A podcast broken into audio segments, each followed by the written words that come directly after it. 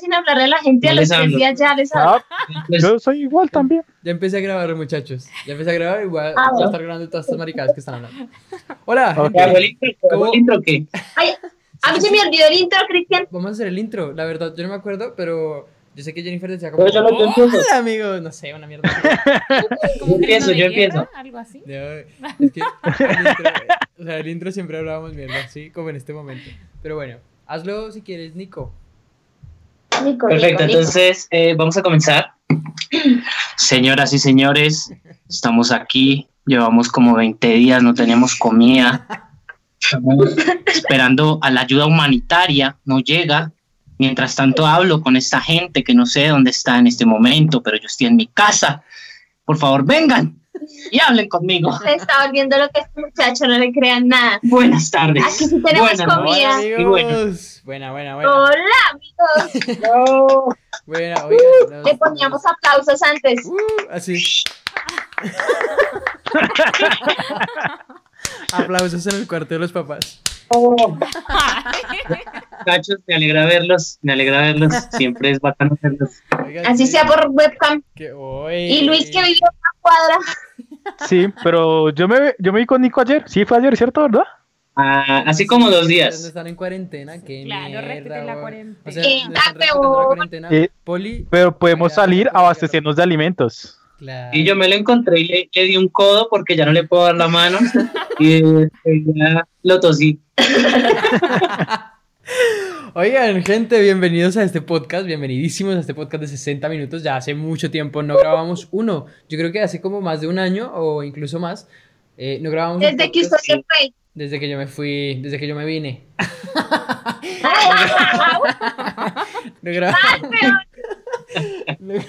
No, grabamos, no, no un podcast de 60 minutos. Eh, pero bueno, te- hoy nos, hoy... Podcast, No sé si quieran que lo diga. ¿Cómo, cómo? Dilo, dilo, dilo. Yo tengo un recuerdo del anterior podcast, si puedo decirlo, si me autorizan. ¿Quién, Luis? ¿O yo? No, No, Nicolás. Nico. Pero, pero, ¿cómo así ¿Qué- que si lo qué- es? ¿Quién, weón? ¿De quién es? Pues, ¿qué es de Recuerdo. usted? recuerdo, recuerdo que quiero eh, darles Ah, dígalo, una dígalo nomás. reflexión. Dígalo.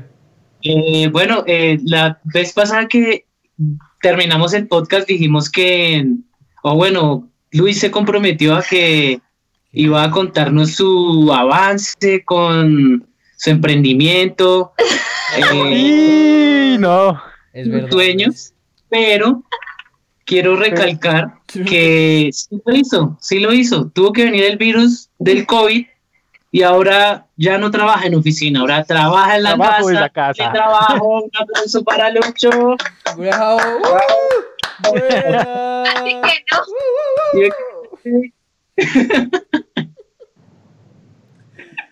Ya. No, y por, lo mismo, para poder trabajar desde la casa, me to- fue que me tocó comprar computador porque tenía unos, tengo, tenía tres computadores aquí en la casa, tres portátiles, pero de los tres, Ninguno armé uno. Sí, o sea, estaba en la inmunda, o sea, fue eh, las aplicaciones que necesitaba, los aplicativos de mi trabajo, los pude instalar en uno, pero en ese no subía ni el teclado ni el mouse. Entonces me tocó hacer remoto y manejarlo con otro computador. No, qué mierda. No, pero bueno, lo logró.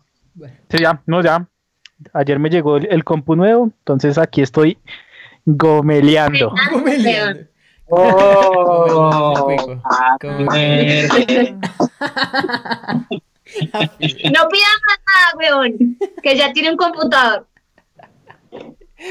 Oigan, nada, eh, les damos la bienvenida otra vez a este podcast de 60 minutos. Hace muchísimo, muchísimo tiempo. No nos escuchábamos, de hecho, desde antes de que me viniera a Chile, a vivir a Chile.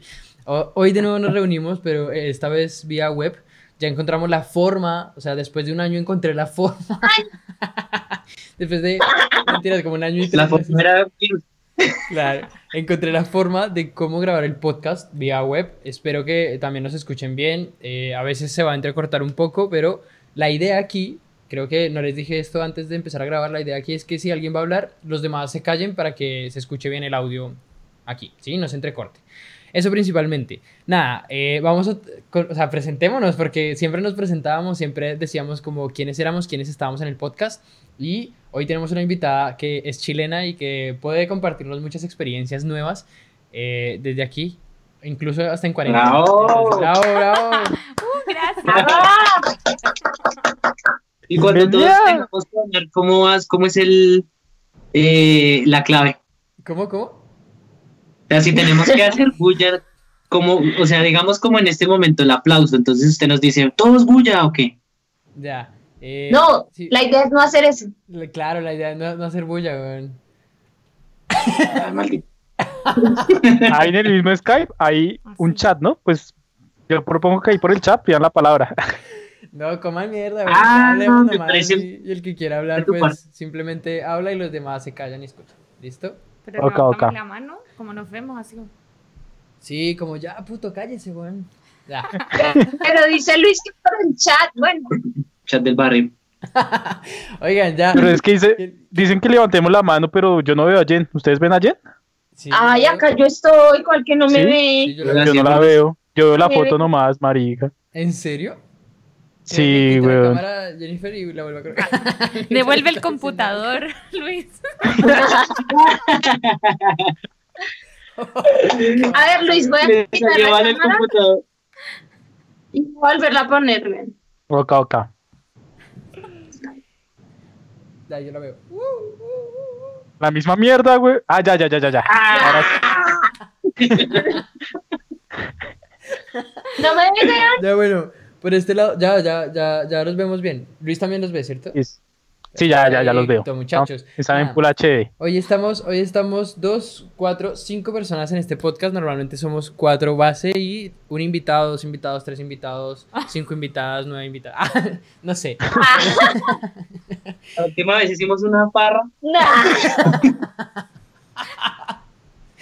El caso es que, eh, nada, nos vamos a presentar. Yo, ya saben, Pasos de Elefante. Sigo haciendo varias cosas, sigo viajando, obviamente un poco más tranqui. No estoy viajando tanto como No antes. me diga que va a viajar Cristian porque Voy a viajar, pero aquí dentro de la casa, güey. De, de la cocina a la habitación, de la habitación a... Sí, yo, yo también aquí estoy en un crucero. En un de- crucero. De cruz, cruzo para la sala, después Qué cruzo mierda. para la cocina. Hablar, pico de hablar. Pido la palabra, muchachos. Es que la vez pasada vi un meme que era un man así todo rabón. Puta, estoy mamado. Quiero tomar cerveza. Ya me aburrí. Esta cuarentena me aburrí. Me voy para la esquina. Me voy para la esquina. Me voy para la esquina. Sí, sí, lo vi. sí, en la esquina. Oigan, pues nada, ya saben, eh, está con ustedes Nico, Taste My Beat, Ta- Taste My Bet, My, my Bet. Hola, muchachos. Acá, pues, la verdad, yo siempre ando en cuarentena. Llevo como más o menos 8 o 10 años en cuarentena. Entonces, no me ha afectado nada. Los invito a que escuchen la música. Por ahí sigo sacando música. Estoy sacando, ahorita tenemos proyectos ya con unos temitas que vamos a sacar pronto. Y nada, que me sigan. Taste My Beat. en el instrumental. instrumental. Bueno, bueno, esa voz se me, ya se me había olvidado. Ah. Que también está con nosotros Jennifer. ¿Qué tal, Jennifer? ¿Cómo va todo? Bien, marica, pues nada, aquí yo. ¿Qué, qué digo de mí? Mm, Es que sería muy difícil. ¿Yo qué hago? Yo, pues yo estudio periodismo, pero hago como 50 millones de cosas. Entre ellas diseño web, diseño normal, Diseño de packaging, no, marica de todo. O sea, todo lo que me dé plata, Bueno, básicamente. igual ustedes mantienen como cuarentena, ¿no? Que ese es el tema del día de hoy. Pero Sí. bueno, ya vamos a hablar de eso, perritos. También está con nosotros Luis Coral. Luis Coral. Hola, amiguitas, ¿cómo están? No, yo por fin trabajando desde casa. Una meta que me había que, propuesto y no, lo logré. Pero es aburrido. Yo no sé ustedes cómo vienen en cuarentena tanto tiempo. Yo sí me estoy, ya estoy desesperado. Sí, sí, sí, es ¿De aburrido. verdad? La etapa de aburrimiento ya la. Tranquilos, no se adelanten, por favor, no se adelanten, maldita sea. Vamos a esperar bueno, a está que bien, yo qué coloque el cronómetro, culeros. Sí, señor. Perdón. Eh, y hoy está con nosotros Miriam, que es la invitada de hoy. Miri, ¿qué tal? ¿Cómo vas? Bien, contenta de poder, obviamente, también conocer a tus amigos y creo que esto se viene muy divertido. Sí, es chévere. Sí, bueno, yo soy chilena, ah, se nota. Es- es No, para nada. chilena y eso, y vivo hace cua- 24 años en Chile, tengo 24 años. Mira, hace 24 años en Chile y nada, tengo 24 años. Ah, y yo, ya saben, soy Pasos de Elefante, Camilo Borda, como me quieran llamar, como me quieran escribir, Cristian, Hernán, Darío, como me quieran. Pero bueno, hoy, hoy, estoy desde acá, desde Chile, estoy en Santiago de Chile viviendo esta cuarentena, esta, no sé si tan terrible cuarentena, la verdad yo no lo he pasado tan mal, ya les cuento por qué. Eh, pero bueno, vamos a hablar un poco de la cuarentena. Ya como ustedes saben, ya si ustedes han escuchado los podcasts anteriores, nosotros tenemos una dinámica en este podcast y es colocar un cronómetro y eh, vamos a hablar de un tema de 60 minutos. El tema del día de hoy es cómo vivimos la cuarentena, qué hacemos en la cuarentena y yo creo que cómo hacemos para reinventarnos durante la cuarentena, ¿no? Que, que- que creo que eh, muchos estamos buscando eso para poder ver qué es lo que se viene después de la cuarentena, porque, bueno, en fin, ya vamos a hablar de eso. Voy a colocar el cronómetro en este momento. Todos están así. A ver, no sé si alcanzan a... Ahí. Sí, sí, sí. Perfecto. Perfecto. 0, 1, 3. Buena. Listo. Nada, muchachos, quiero escucharlos. A ver, ¿qué han hecho ustedes en la cuarentena? Nico. Bueno, eh, bueno, como les decía, la verdad, nosotros ya llevamos mucho tiempo en cuarentenados. Pero explica por qué, porque pues obviamente la gente no Eh, sabe por qué nosotros ¿Me dejas hablar? Este es mi turno y yo levanté la mano. Listo, muchachos, eh, les cuento, no, yo me dedico a hacer música, Jenny se dedica a, de- como ya dijo, a toda clase de cosas. Entonces, eh, básicamente nosotros trabajamos en la casa, lo que nos permite pues poder estar en cuarentenados. Ya nosotros somos pareja hace más o menos cinco años, vivimos hace casi cuatro años. Wow. Y nada, es la, nuestra dinámica siempre ha sido la misma, y, pero en este caso, en esta cuarentena, sí ha, ha habido que Cambios. cambiar ciertas cosas, ciertas dinámicas, porque pues antes yo era el que más estaba en la casa y Jenny salía un poquito más, Sí, entonces... yo, yo, digamos que mi trabajo no siempre, pero digamos que de siete días de la semana yo salía dos. ¿sí? Exacto. Más o menos. Ajá. Pero, Marica, ustedes podrán creer que uno no es consciente de todas las veces que uno va a la tienda en el día, weón. O sea, Yo creo que sí soy La única- consciente. La única diferencia que yo veo ahorita es que eh, no puedo salir. O sea, antes estaba en cuarentenado y cu- salía cuando se me daba sí, la gana. o sea, era como, ay, quiero un pan fresco, vamos a la panadería. Ay, quiero ir a una arepa allí en la segunda, Lo que Marica. pasa- Lo que pasa es allá. que usted- o sea, nosotros en Colombia teníamos un privilegio, o, o bueno, ustedes todavía lo tienen porque viven en el barrio, y en el barrio resulta que el apartamento es un condominio de apartamentos, es digamos como el edificio, ¿no? Pero abajo, abajo del edificio, eh, bueno, allá es como pasar una vía, nada más. Eh, y pasas la vía. Pero están- chiquitica. Claro, una vía muy pequeñita, es como una vía de barrio, ¿sí? Como esta, como la de acá enfrente. Eh, y tú La pasas vía de vía barrio. Y está, de barrio, de barrio, de barrio. y, y, y están todas las tiendas, pero tiendas de barrio. Es decir, encuentras panadería, encuentras o sea, cosas de verduras, encuentras cosas de... de Todo, todo lo encuentras ahí, ¿sí? Entonces, allá era muy fácil acceder a todo eso. En cambio, acá nos toca ir a diferentes lados. Bueno, les cuento como un poco acá cómo, cómo se compra toca ir a diferentes lados, porque acá abajo hay un OK Market, que es como un mini market, pero no se encuentran cosas frescas, como el pan, ¿sí? Eh, Mm. o, o, bueno, uno puede ir a la tienda de allí que encuentra como medio pan fresco, pero a veces no hay ciertas cosas como las frutas, entonces a uno le toca ir a otra tienda por allá lejos, sí, como en cada, no sé, cada cuadro, cada dos cuadras hay una tienda, una tienda a la que- que a uno le sirve, ¿sí? Pero allá... como en pues, Cedrito. Exacto, como en Cedritos. Pero allá eh, están todas las tiendas unidas, entonces, es- o sea, tienes toda la mano. Yo, yo, otra vez. Lo que pasa es que, bueno, al principio nosotros estábamos, bueno, nosotros alcanzamos a hacer unas compras antes de que todo esto estallara. No, mi, nosotros habíamos hecho mercado normal de, pues que porque tocaba hacer mercado hace un mes, un mes exacto. Habíamos ido y habíamos comprado lo que siempre compramos normal, o sea, ni de más ni de menos. A los seis días, mi mamá hizo compras de pánico, pero las hizo Se a mucho tiempo, papel higiénico. De No. todo. La verdad no tanto, No sí tanto. mucha comida, mucha comida. hizo compras de pánico, pero cuando todavía nadie había hecho compras de pánico. O sea, las hizo todavía como faltando como dos o tres días para que la para que se volviera todo mierda. ¿Puedo hablar? Sí. Entonces, eh, ha pasado que en estas semanas yo he tenido que salir, pues yo soy el que se supone que tiene que haber uno en la casa que salga, pues si hay más gente en- en- con familia. El sacrificio. Entonces yo soy el que... Ajá. Yo, yo- yo soy el pedazo de carne cañón. No me deja salir porque yo le digo, yo quiero salir, yo quiero salir, yo voy. Y me dice, no, no, no, no, no, no, no. es que yo, yo ya tengo mis protocolos de, de entrar y salir. De seguridad, sí. Exacto, pero el prim- la primera vez que yo salí, no había nada, no había tiendas, weón, y fue muy chocante como, uy, fue puta, no hay nada, weón. A la siguiente semana volví a salir, pero entonces ya le dije a Jenny, bueno, voy a ir a, a un supermercado grande y voy a comprar hartas cosas. Pero pues a la segunda, marica, o sea, tampoco tan lejos. O sea, A ver, déjame hablar. Entonces yo no conté con las tiendas, Yo no, yo decía, bueno, listo, vamos- hago un mercado porque en, en un sitio encuentro todo. Y cuando me voy a los, a los, a los lugares, digamos, a la verdulería de allí, de, de- que es cerquita, y me fui al Coratiendas y vi, vi mucha fila, weón, mucha fila. La gente estaba comprando en las, en los, las cadenas grandes, weón, pero nadie estaba entrando a las tiendas, weón, No. a las tiendas chiquitas. Entonces yo fui y me di la vuelta, así igual que ustedes. En un lado tuve que ir a comprar una cosa, en otro lado otra. Y después, nada, me di cuenta que nada, tenemos es que apoyar a los de las tiendas, que los de las tiendas son los que pues se van a, o sea, una cadena grande no se va a caer, pero las tiendas sí, entonces ahora sí, trato de no salir del, bar- del barrio, weón, Hay del un, pedazo. punto, hay un punto re importante, weón, que, que tocó. Y es que, según yo, las tiendas igual grandes se pueden caer. O sea, bueno, almacenes de cadena grandes, no sé si, o sea, si venden cosas de mercado, no sé si se caigan. Sí, es muy difícil que se caigan.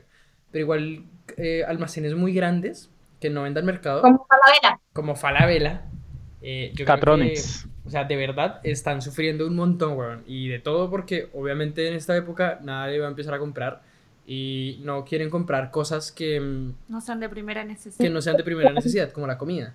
¿Sí? Entonces, Pero no se van a caer tan rápido como una tiendita de barrio. claro. Pero sí, claro. Igual en la tienda de barrio, como que si nadie está saliendo, pues nadie les está comprando. Es heavy. Luis quiere hablar. Pero, pero yo ahí yo tengo un punto, porque digamos que listo, no están abiertas físicamente, pero las compras virtuales siguen abiertas. Sí, Porque Pero, yo, marica- yo estoy mirando precisamente para la compra del portátil y pues estoy mirando todas las páginas y todas están dando, incluso mandando los, los pedidos sin costo alguno. O sea, el valor del producto y sin valor de domicilio ni nada. Solamente la vida. ¿no? Solamente la suya, la que usted fue, porque, weón, esta tarde quería comprar unas cosas en, en, en Home Center. Parce, es que no, su pedido será entregado. El, el envío, dice que 8 mil pesos desde Plaza Imperial. ¿En serio? Sí. ¿Qué es esa mierda? Y lo otro es que 500 pesos. Y, y es que, y es que no. Llega el 18 de abril y yo no, tan marica. No, incluso a mí, a mí me llegó súper antes el pedido, porque yo, lo- yo compré el computador y supuestamente me llegaba hasta el 11 y me llegó a los tres días. Ah, sí, usted me contó eso, que le llegaba Sí. re lejos y yo, ah, no, pero ya, ¿para qué gracia, Sí, y weón? me llegó a los tres días y yo, uy, súper rápido. Ya va a estar muerto para ese... ¿Dónde lo Lucho, ¿en dónde lo compró? Eh, en el éxito lo compré. Sí, bueno, pero quién sabe, yo creo que, pues, imagínense, en Home Center se verá, se verá superficie y dice que cuántos días para hacer un envío de Plaza Imperial. Claro. No, no compré ni mierda, me dio rabia. Pero, pero igual, ¿ya siguen abiertos esos almacenes? Es decir, esos... No, Home Center No. está cerrado. Mm, Está abierto lo que es el éxito y Jumbo, ¿es que se llama el otro? Yo quiero decir algo sobre los mercados chicos, ¿sí? Tiendas chicas. Sí, sí, sí. Eh, porque yo creo que sí están sufriendo un impacto grande porque, por ejemplo, nuestro sector, la comuna donde vivimos con Camilo, eh, está en cuarentena obligatoria. Yo no vivo con Miriam, pero ya vive a dos cuadras de... Claro, eh, está en cuarentena obligatoria. No está tan lejos. Déjela hablar, ya está igual que yo. Bueno, están en cuarentena obligatoria, pero solo los supermercados están abiertos y las tiendas chicas están cerradas. Y además, como también, bueno, la alimentación es primera necesidad, uno dice, es difícil que quiebren porque la gente debe alimentarse.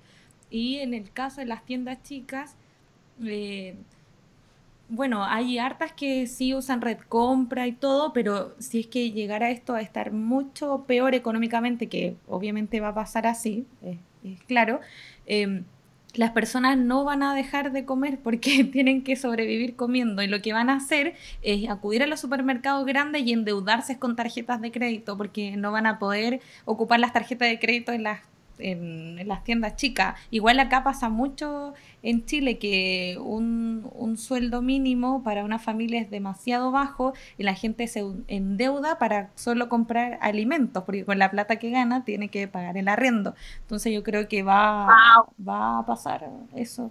Claro, igual, bueno, no sé, pero eh, acá igual en Chile utilizan demasiado, demasiado las tarjetas, ¿sí? Es más, acá nadie, nadie lleva dinero en el bolsillo, nadie. O sea, como que si ven a una persona con 20 mil pesos en el bolsillo es como, uy, puta, está llevando mucho dinero. 20 mil pesos chilenos, ¿sí? Que son como, colombiano. ¿Cuánto es eso? como 80 mil pesos colombianos, como 85 mil pesos, 90 mil. ¿Sí? Entonces, si quiere comprar algo en la calle, marica, así como decir una empanada, weón. No, es que de verdad, o sea, como que las personas llevan 5 mil pesos, no sé, que son como 20 mil pesos colombianos, 25 mil pesos colombianos. Eso es como lo máximo normalmente que alguien lleva en la cartera. Máximo. A veces llevan mil pesos, a veces, de verdad, yo no ando con dinero en, en, en la billetera. Eh, mucha gente me, o sea, yo les he pedido como una luca, porque acá le dicen lucas, y les digo como, oigan, de mil pesos o una luca, y me dicen, no, bueno, no tengo nada, porque todo con tarjeta, ¿sí? Entonces acá utilizan demasiado las tarjetas, mucho, mucho, mucho. Entonces, igual la gente, lo que decía Miriam, la gente prefiere obviamente endeudarse, y creo que soy de, la- de esas personas que, que, que está dejando como la tarjeta de crédito quieta, con harto cupo, como para X situación, y no me importa, y Sí, algo. tarjetazo, y me voy de Chile. Claro, no te van a matar por endeudarte. Claro, ni cagar. Pero sí, el Eso se caso- llama la, la jugada perfecta. eh, claro, o sea, como que ya la tengo craneada. No, en cambio acá, por ejemplo, no, uno, pues no, obviamente no todos los días, pero por ejemplo, un día que usted va a comprar, pues fácil sale con 200 mil pesos en el bolsillo, pues porque pues se los va a gastar, marica, porque pues eso es lo, o si usted sale de noche, por ejemplo, usted no me van a dejar mentir, usted en Bogotá de noche no puede salir con menos de 100 lucas porque cómo se devuelve para la casa, marica. Claro. O sea, de O sea, hecho, tiene que de hecho, en Colombia no se utiliza mucho la tarjeta. Voy, voy, voy. De un momento, Nico. En, en Bogotá no se utiliza, o en Colombia no se utiliza mucho la tarjeta, ni débito ni crédito. Se utiliza solamente para retirar del cajero y la crédito para cuando vas a comprar, no sé, algo grande y que no puedas pagarlo de contado. Para esas dos ocasiones te- ocupas las tarjetas. Pero el resto siempre vas a pagar con efectivo, porque casi ninguna tienda te recibe tarjeta o te aumenta como el X%. por ciento. Ah, así no. ¿Saben qué está pasando aquí?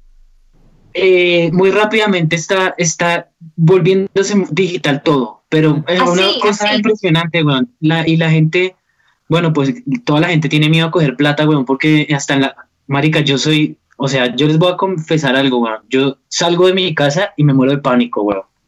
De muchas cosas, porque la gente es muy bruta, weón. La gente anda en manada, la gente se le quiere acercar a uno, la, ¿sí me entiende? Entonces, ah, y en la plata, weón, es algo que a mí, ahora en este momento, me da mucho asco cogerla, weón, y sobre todo llegar con plata acá a la casa me da una cosa fea, weón. Entonces y nosotros pues, monedas. Uy, nos no. hemos cogido de, de las aplicaciones para, para todo, weón. Entonces ya estamos es pasando la plata a cosas como Neki, weón, como Movi, tener David la plata Plata. ahí uno ya ahora puede servicio, todos los servicios, el impuesto, eh, inclusive, weón, puedo, no, puedo- no tengo que ir a la iglesia, sino la ofrenda, el diezmo, la mando.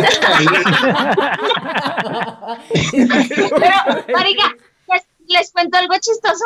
Tenía que pagar el internet, ¿no? Entonces me metí a la aplicación para buscar el servicio de Tigo, Sí.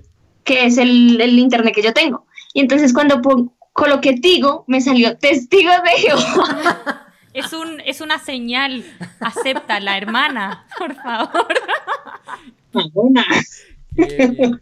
Incluso ustedes pueden. Sí, entonces- Ustedes vieron ese video, qué mierda, güey. Que podían incluso enviar dinero con. O sea, pagando por medio electrónico.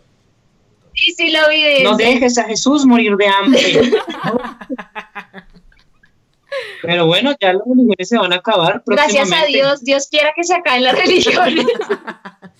Bueno, les voy a con- confesar algo aquí que Miriam no ha dicho y es que ella es muy católica, muy creyente, y, y reza todo. el. Es verdad. Se arrodilla. ¿Y ustedes por qué se ríen? ¿Que ¿Por qué son tan abusivos? Camilo. ¿Escucharon lo que Aló. dijo? ¿Qué dijo? ¿Qué dijo? que Se arrodilla y empieza a orar todas las noches. No, pero, yo no- o sea, de verdad. Pero es, ver- ¿es verdad o está jodiendo que Ya, deja Eh, Ella les va a contar. contar su historia. Dale, dale. Sin pena. Bueno, ¿Tienes cuál es la relación que tú eh, tienes con la iglesia? Es que yo una vez fui al cielo. ¡Qué mierda! la relación! Con Yo Cristian. lo vi, yo lo vi, yo lo vi. Con Cristian.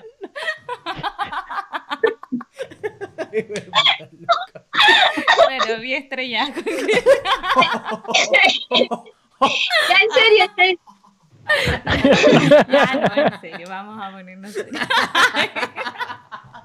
Oye, es que de verdad ustedes deberían, los que están escuchando esto, deberían mirar las caras que están haciendo esto. Yo creo que lo están viendo porque estoy grabando también las cámaras. Ah, Bueno, continuemos. Ya, mire. Ay, Ahora sí, estaba ¿cuál, ahogándome. ¿qué relación tú tienes con, con, el, con esta gente de la iglesia? Bueno, yo sí, efectivamente soy muy católica y de hecho trabajo en un área, en una universidad que es católica y yo estoy en el área que es de la identidad de la, de la universidad.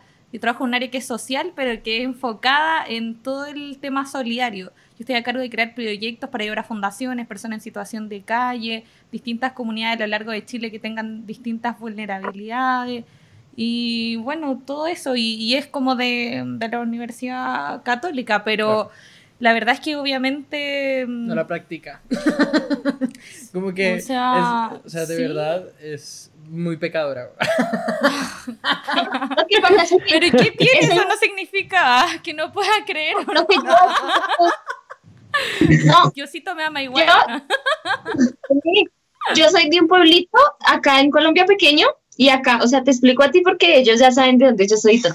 Eh, acá los pueblitos pequeños son como muy religiosos católicos, o sea, son ese tipo pueblo en el que tú eres evangélico y eres el demonio, güey. O sea, entonces todos son súper católicos, pero, o sea, mal.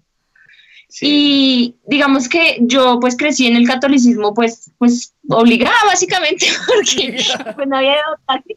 Entonces, eh, pero sí, ya ahora que ya soy grande y entiendo, digamos que la, la religión católica es muy light y es muy polite también, o sea, Es decir, como si es como, No entendí eso. o sea, como pol- Política. políticamente correcta, Ah, como. ¿sí me como muy, como que si tú quieres venir hoy y mañana no, Como Está la bien. corrupción, weón. ¿sí o sea, no, como que no te van a exigir, no te Como la exigen, corrupción. no te demandan ir, no te demandan hacer cosas, no te demandan, no, o sea, es como usted puede ser católico hoy y dejar de ser católico 10 años y en 10 años venir y va a seguir siendo católico, güey. Ok. Sí, o sea, eso es severo. En cambio, vaya usted a eso en una evangélica, ah, o en un testigo de Jehová, ¡jue puta! Eso no se puede. Oja- ojalá no haya cierto nadie que esté escuchando que se ofenda. pero No, pero, nos pero vale bueno, el tema igual. no es para. No, solo quiero decir que igual en cualquier caso, cualquier cosa extrema y, y que tenga que ver con obligar y hacer cosas que nadie quiere eh, es súper mal. O sea, eh, yo no defiendo nada yo de verdad sí soy católica, pero creo que yo he tenido experiencias muy buenas, pero no defiendo también cosas que obviamente no han sido buenas y no tienen justificación ninguna y las rechazo y obvio que sí. Pero creo que cualquier fanatismo es malo, o sea, cualquiera. Ya. No sé lo Yo creo que eh, nos estamos desviando un poco del tema de la cuarentena. No recemos, Como siempre. vamos a rezar. Creo que ya, la cuarentena. ya miren, se quiere güey, no les digo estábamos hablando de, estábamos hablando de el tema de los pagos. O sea, imagínense que mi, o sea, mi mamá empezó a decir, no, que no sé qué, que le voy a, a, a llevar plata, y que no sé qué. Y yo, no, no, no, no, no, no. Eso no se ponga a traer plata. Meta Hay, hay, hay una cosita. móvil. Sí, ahorita, no eh, Efecti está entregando los giros en la casa. En la casa, sí. Sí, ustedes pueden hacer eh, giros. O sea, igual Si quieres hacer un giro, Cristian, yo no me pongo bravo, ¿ok? Yo aquí lo recibo. le voy a hacer un giro, pero de sexualidad, güey. Ya Oigan, te vas a voltear. Los Cristian, billetes, perdón, los billetes allá en Colombia no se pueden lavar, o sea, como que el material no se pueden limpiar. lavar literal, o sea, no se puede echarle son agua. las sí, o sea, yo le iba a si decir. se mojan no se dañan. Es que ya el lavado de dinero es un, es, Ah, es un, es un no. tema que normalmente se escucha, Ah, entonces por esa ya. razón. Bueno, también. ¿Qué Nico? Yo intenté limpiar la plata con alcohol, weón, pero me di cuenta que No, es una perdera. Se hace esa mierda, No, weón. no, no. Aquí, Oh, De pero, pronto las monedas. pero no, weón, no, la verdad no. ¿Para qué hijo de putas usted va a limpiar la plata, weón? O sea, no, no, no. allá, lo que pasa es que... Miriam lo dice, es por el tema de, de que el papel de los billetes colombianos es de papel, weón. En cambio acá es plástico, entonces se puede limpiar mucho No más es papel, es algodón. Bueno, esa mierda, igual el billete se deshace, weón. Sí. Acá el billete se puede limpiar porque es plástico. Entonces es como, eh, o sea, yo creo que la mayor parte del billete es plástico. Todo. Obviamente puede Ya, tener ya otros componentes. todo ¿Es 100% plástico? Claro. O sea, están contaminando el mundo. No, porque nadie va a botar plata. Sí, es que antes era de algodón, antes era de algodón, pero claro, creo que por un, bueno, yo no sé por qué, pero yo pienso que igual de repente lavabas la ropa se te iba plata o no. Sí, sí, eso pasa, ser, eso pasa ya. Sí, pasa, sí pasa. Eso pasa ya. Bueno, el tema es que... Pero yo lo eh, pongo a secar en la ventanita y ahí queda, queda bonito. Y se vuela. o sea, Cristian, que allá en Chile no hay billetes así con cinta como acá. No, no. Allá. Les voy a contar esto, gente, si están escuchando el podcast desde otra parte del mundo, maldita sea. Eh, el billete, los billetes en Colombia, cuando se falsifican, los cortan por la mitad. ¿Para qué? Para hacer dos billetes. Es decir, la las dos mitades originales las No. la- unen una mitad original y una mitad falsa. Y el, el- la otra mitad la unen con otra, con otra mitad falsa. Qué y por eso- inteligente. y por eso hay billetes con la mitad, eh, con, en la mitad, con cinta a la mitad. Entonces, eh, muchos billetes así.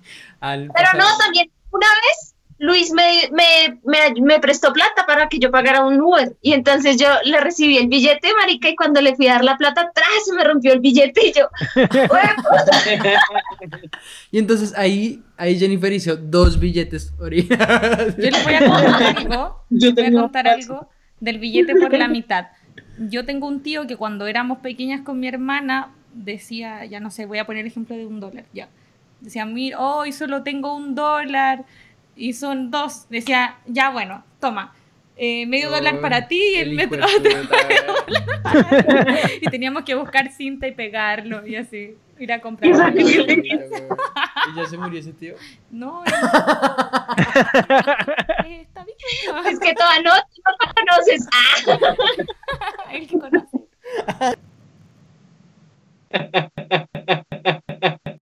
Hola, ¿me escuchan? Ay, ay, me estoy ahogando. Ay, marica, Ay, no. Ya, y entonces. Bueno, oigan, pero venga, ahora ah, bueno, sí, ¿quién le- sigue con su historia de cuarentena? ¿Cómo? Es que ya contamos nosotros nuestra historia hasta ahora. Ya, como vivido- como- ya, perfecto. Nos- Nosotros, bueno, siga Luis. Yo no he escuchado a Luis en toda la noche, en todos los 20 minutos que llevamos. Llevamos ya 20 minutos. Llevamos 22 minutos hablando mierda. Y carajo, bueno, yo, mi cuarentena, ¿cómo ha sido? Pues digamos que yo sí he sufrido, ¿no? Porque Todos hemos no. sufrido. he Es sufrido porque yo, digamos, sí tenía que normalmente ir a trabajar a una oficina. Estoy trabajando de lunes a sábado, entonces digamos un horario de oficina. Pero pues digamos que al principio no, me, no nos habían asignado trabajar desde casa y más por lo que yo me movilizaba en bici, ¿sí? Entonces como no tomaba transporte público, decía, no, este no se contamina, puede venir. Ay, pero malditos, weón. Pero que peor que se contamina más, weón. Mm. De mierda. Entonces ya después sí ya empezaron a habilitar los trabajos en casa, Diga fue la una empresa, lucha, diga la empresa. fue, fue- fue una lucha bastante ardua porque tuve que conseguir un computador, digamos que con las especificaciones disponibles como para poder ah, instalar los aplicativos que necesito para poder trabajar desde, desde casa, sí, que me pusieran la VPN para que me transfirieran las llamadas acá y toda la, toda la vuelta, que me pudieran grabar, no sé qué. Entonces, eh, tuve que ir hasta el sur, hasta el... Uy, yo no sé eso qué es, no sé si ustedes se ubiquen en el Santander. El banco. No, Santander. weón. Ah, No. el Santander, eso es por, por el Siena a la 30. La General Ah, ya. Santander, ¿no? Sí, por la, sí, General Santander, es por el Sena Ya, La ya, Tecla. ya, ya, ya. Tuve que ir hasta por allá en bici, que son como En desde bici. aquí, creo que son 27 kilómetros. ¿Por qué en bici, No, weón? Luis está drogado. 27 weón, kilómetros. En bici. En Porque bici, no me acuerdo ah, transporte este público. Son como 27 kilómetros para que un tío me prestara un computador, el cual tampoco me sirvió para una monda porque más viejo que quién sabe qué. Entonces ya después me tocó acudir a la mamá de mi hija, que está acá, que se iba, a iba a viajar el- otra vez para Perú. No,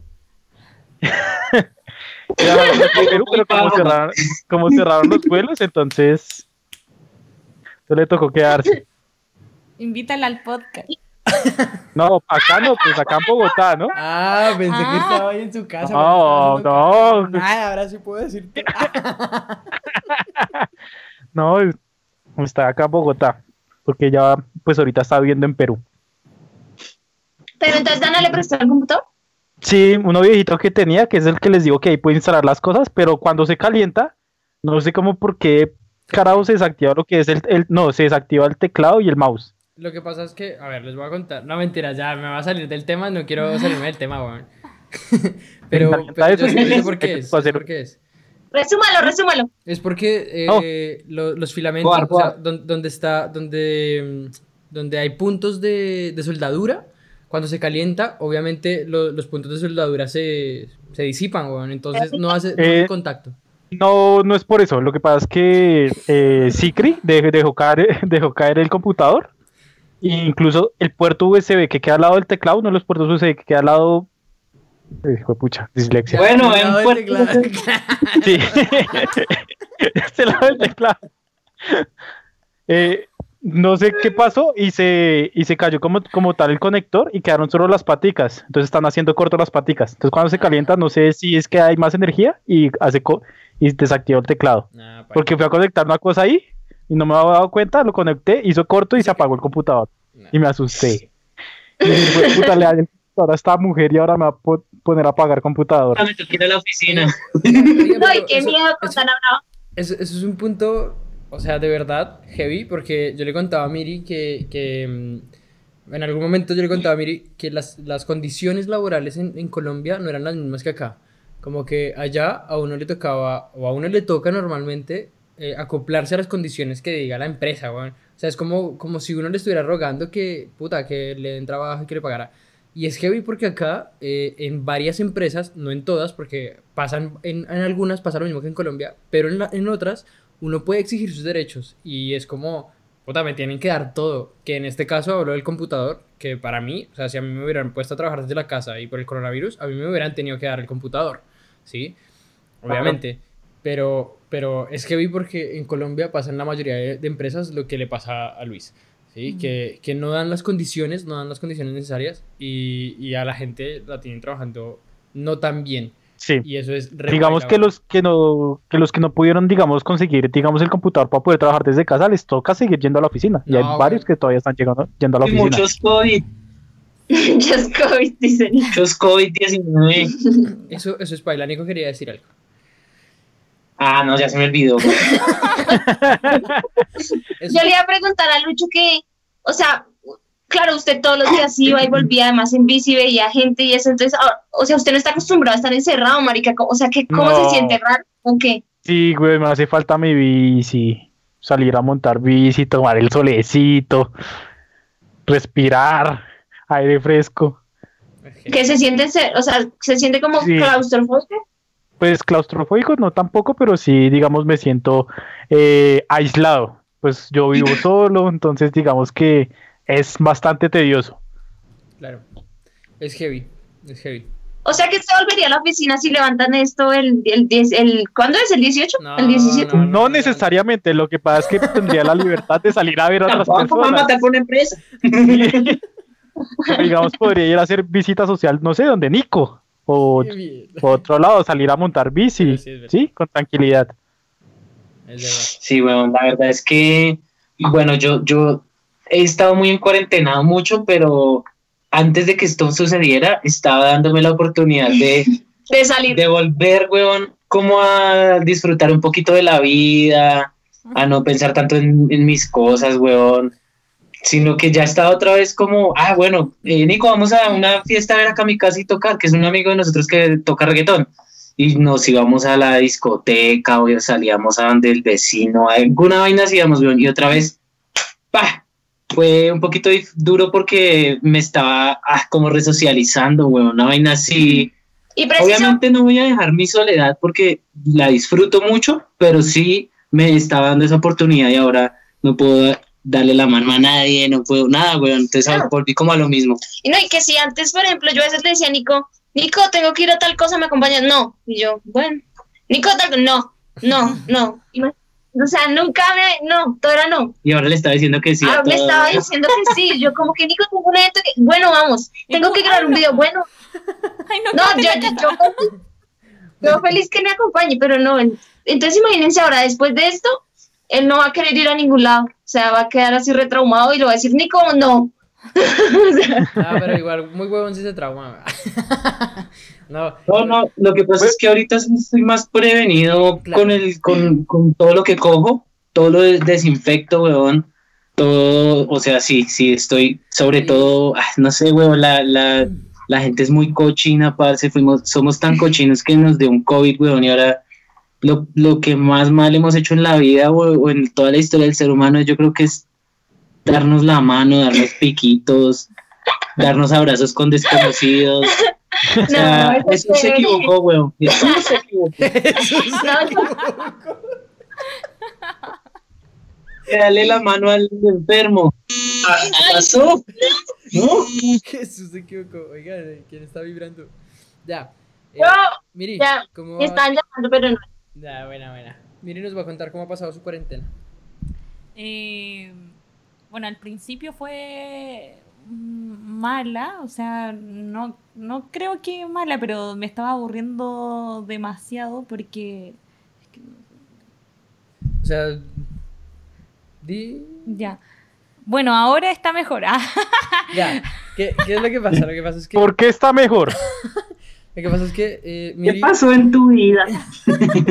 No, lo que pasa es que a veces nos vamos con Miri y hasta, de hecho, hoy fueron una de las situaciones porque yo le dije, vamos a hacer un podcast y lo, lo- o sea, vino a la casa y ya. El caso es que ella vive en un lugar, en un aparta estudio, en el que es muy pequeño, weón, ¿sí? Y yo, o sea, yo sé que Miri es de, de salir a la calle, yo sé que Miri es así como Ya. Nico o, o Luis o tal, ¿sí? Entonces, Ahora dale. Ya, Ya, gracias. Ahora Ya, déjame- gracias, déjame hablar, sí. Eh, claro, eso. Ah, no, yo soy como de salir demasiado, bueno, también viajo un montón. No puedo estar muy encerrada porque me desespera.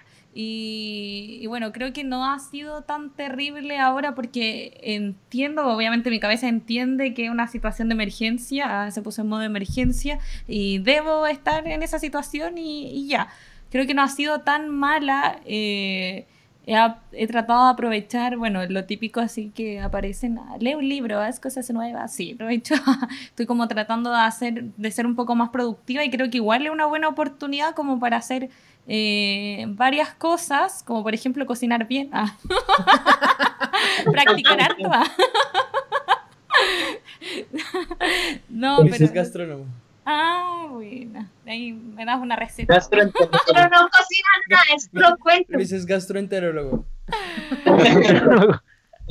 Ah, sí cocino, pero pues, para mí, Qué mierda. para demás, ya a Arroz- veces cuando, arroz te- cuando tengo, tengo visita, digamos que tengo alguna cita o algo, cocino. Eh, Ah, es una mierda, nunca. Aquí Ay, viene es que- a visitar cada rato y nunca hace ni un tinto. Lo que pasa es que Luis no tiene Pero ¿por qué cita, no voy a ir? es el punto.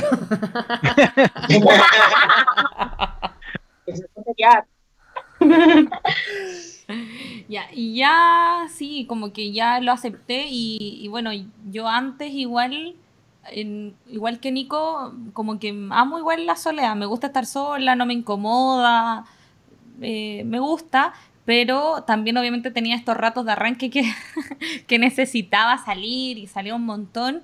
Eh, entonces yo creo que ya como estaba acostumbrada también un poco a ese tema de, de sentirme sola, de estar sola y todo eso, como que como que está bien. Y, y creo que donde todas las otras personas están en sus casas, como que me siento bien. ¡Ah! no es porque, ay, no puedo salir, ah, toda envidiosa, así como, ay, tú maldita criada que estás afuera y yo aquí encerrada como Fiona en un castillo. No, todos estamos en la misma situación, así que por favor, todos en su casita. Eh, yo, yo creo que para mí ha sido igual, eh, o sea, no tan, no tan difícil, porque les voy a contar por qué.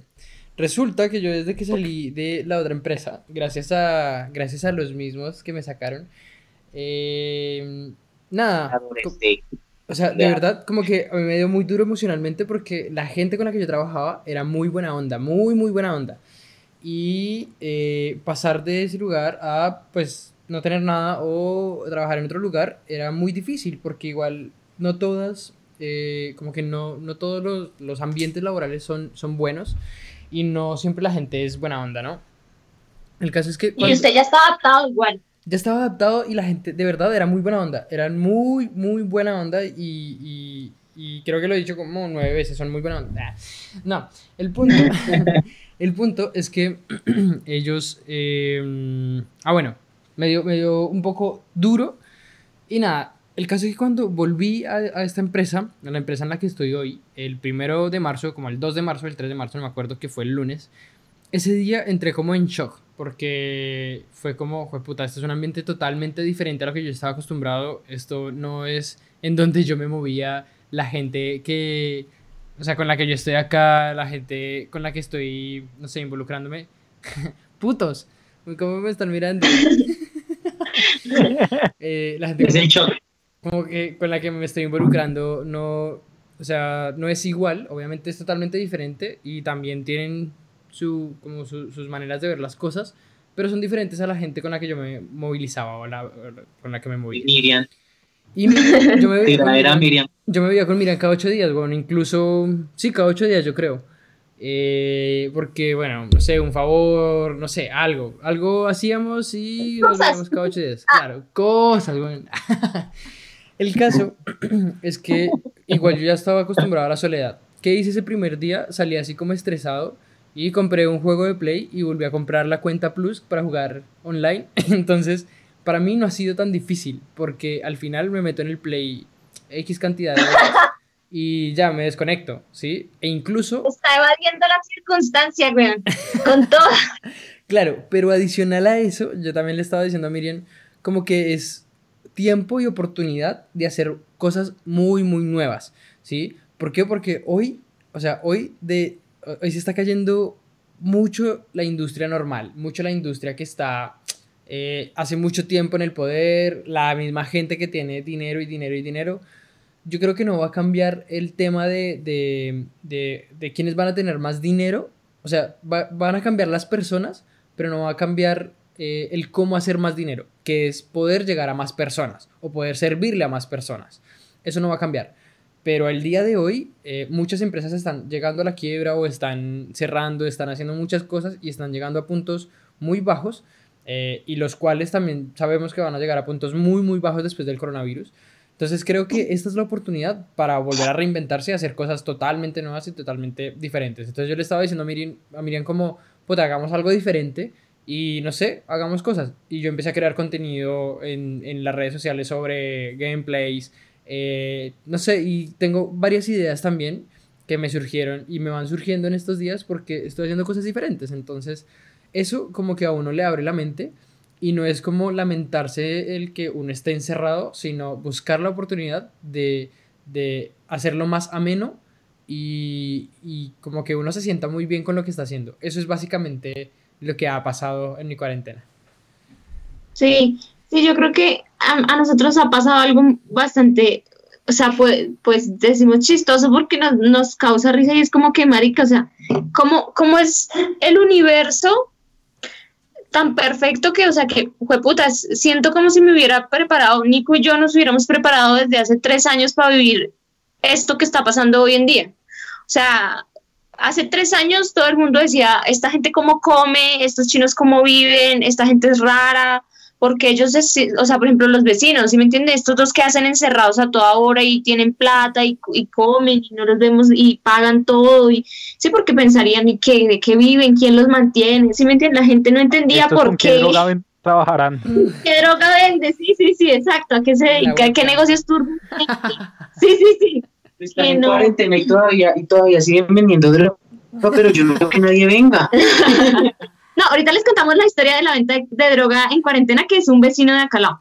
Pero no somos nosotros. Pero qué, pero entonces como que sí, hoy en, o sea, en este preciso momento de, de nuestras vidas, digamos, de Nico y mía, es como que cobra sentido un montón de cosas que hemos venido haciendo desde hace muchos años, o sea, como trabajar en la casa, por ejemplo, yo que nunca he tenido un trabajo normal, que nunca tampoco he sido como de las personas que se queda sentada esperando que le digan, oiga, venga, quiere trabajar, le doy plata, sino como que siempre he sido la que he salido y he dicho, venga, venga, oiga, usted, necesi usted me necesita, contráteme. Ah, yo le voy a hacer ese trabajo, venga, le cobro tanto. Sí, siempre he sido yo la persona que como que he rebuscado mis cosas y hoy en día pues para mí hacer eso es fácil y yo no necesito salir para hacer eso porque yo ya lo sé hacer desde mi casa. Entonces, todo el mundo se está como jalando de los pelos por cómo ser más digital y justo ayer veíamos con Nick un video de un, de un señor que decía como las áreas de la economía que, que van a ir en despegue acelerado. Y, y yo me reía mucho porque decía como el diseño. Y yo, bueno, el diseño lo tengo. El diseño web. Y yo, no, el diseño web también lo tengo. El marketing, y yo también lo tengo. Todo lo que tenga que ver con comunicación, también lo tengo. Las ventas online, también. O sea, yo decía, fue puta. O sea, pa- parece que me hubieran avisado con tiempo qué conocimientos adquirir para que llegado a este momento yo estuviera preparada y Nico también, obviamente, pues porque pues ahí estamos en, en todas esas cosas los dos, pero es muy chévere, o sea, porque eh, yo creo que hay gente que ahorita está pasando momentos duros, de hecho, pues muchos amigos míos incluidos entre ellos que están pasando momentos muy, muy, muy duros, aguantando hambre, o sea, no, ahí sí sin exagerar, vean, o sea, Sí, sí. gente que de verdad no tiene literal que comer, que no es nuestro caso desde ningún punto de vista. Eh, ¿Por qué? Porque trabajaban en eventos, por ejemplo. orinando. Dependían de la gente. Se escucha ya como si estuviera orinando. Ah, no, sí. Es un juguito. Hay que humedecer la palabra porque Sí.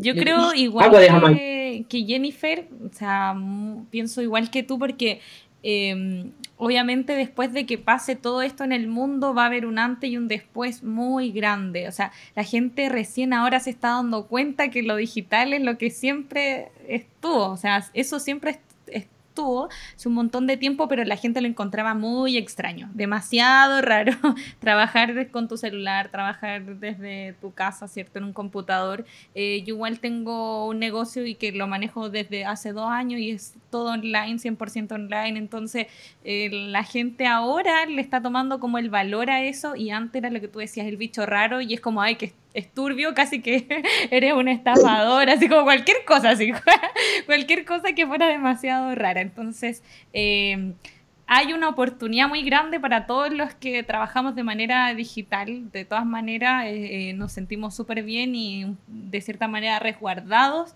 Eh, y yo creo que va a haber un cambio de mentalidad muy grande porque ahora de forma obligatoria las personas están experimentando eh, lo que es la tecnología. Y hace un montón de tiempo, no sé si te acuerdas, Cami, lo veníamos diciendo, o sea, el que no se sube a la ola se queda abajo, el que no se sube a la ola se queda porque es así, o sea, si no te sumas a la era digital, tarde o temprano mm, vas a morir. Exacto, y es Sí. lo que ahora va a pasar, o sea, si la gente incluso con esto no aprende a hacer algo distinto, va a llegar otra cosa, o sea, el COVID es algo que va, que está transitorio y algo que han, han ocurrido otras cosas en la historia del mundo similares y van a seguir ocurriendo, entonces las personas tenemos que adaptarnos fijo. Sí, o sea, no es el fin del mundo. Yo creo que nos, nos, nos han hecho creer, eso está también volviendo un poco también al tema eh, religioso y sociocultural, porque la, la, la religión traspasa lo, lo sociocultural. Eh, y es como que nos han hecho creer que el fin del mundo, es- bueno, creo que Cristian y Luis ya saben que, pues, obviamente Nico, que yo tengo un problema, una locura ahí con el tema de los testigos de Jehová, las sectas y toda esa vuelta. Y ellos dicen como que estamos en el fin de los fin de los días y es como lo mismo decían los judíos a principio del siglo I, weón. Y los Que era el final. Ah, Era el fin para ellos, para nosotros. O sea, ¿no? Y es, y, es, y es verdad, o sea, no es ni va a ser el fin del mundo, ni es el fin del mundo, ni, o sea, sí está muriendo mucha gente y pues obviamente eso nos duele. O sea, ayer veíamos un video con Nico que le preguntaban a un señor, a una persona normal, que le decían como, bueno, hoy murieron 200, no sé qué personas de coronavirus en, en Europa. En Europa no era en Londres, ¿verdad? En España. eso en España. Eh, ¿Usted cuántas personas cree que había que hubiera sido aceptable que murieran? Entonces el señor como que se queda pensando ahí un momento y dice, no sé, 70, como por decir un número, ¿sí me entienden? Como, pues por decir algo. Cuando el señor dice eso, llega y le dice el- la persona, 70 personas es todo esto y empieza a llegar un montón de gente así. Así llega la tía, la abuela, la mamá, la hija. Toda la familia del man. Y le dice, 70 personas son todos ellos. ¿Cuántos quisieras que, morir, que murieran de coronavirus? Y el man se pone a llorar y dice, no, cero. Entonces quédate en tu casa. Entonces es como, si hay gente que está... Un dato ¿Qué? curioso, e- esa, eso, ese comercial es un remake, porque ese comercial era de accidentes viales. Sí, Querían, querían que se quedaran a casa los de los seguros de, de accidentes viales. sí. No, porque, o sea, eso lo, lo arreglaban, porque al principio se- era, al año mueren 200 personas por accidentes viales, no sé qué, cuántas personas. Porque yo eso yo lo vi hace mucho, antes del COVID. ¿Ah, sí? Claro, Luis es re antiguo, COVID. Yo soy Pero vieja igual, escuela, o sea, claro, claro. Pero, pero no, igual quedó como- re bien. Es mental, es como, o sea, uno a veces dice, bueno, por ejemplo, acá en Colombia vamos 50 y tantos muertos. Ay, marica, ¿ya? Vamos No, que sean 120 minutos por Vamos, edición especial. vamos 46 minutos. En Bueno. 15 No, minutos. ¿Y todavía qué? faltan como 80 minutos. lo que les estaba diciendo, que uno dice como, bueno, son, son qué, son solo 50 muertos en Colombia, marica. O sea, si esos 50 muertos fueran mis amigos, prácticamente hubiera quedado sin amigos. Claro, claro. Igual, Y eso va a pasar, ¿no?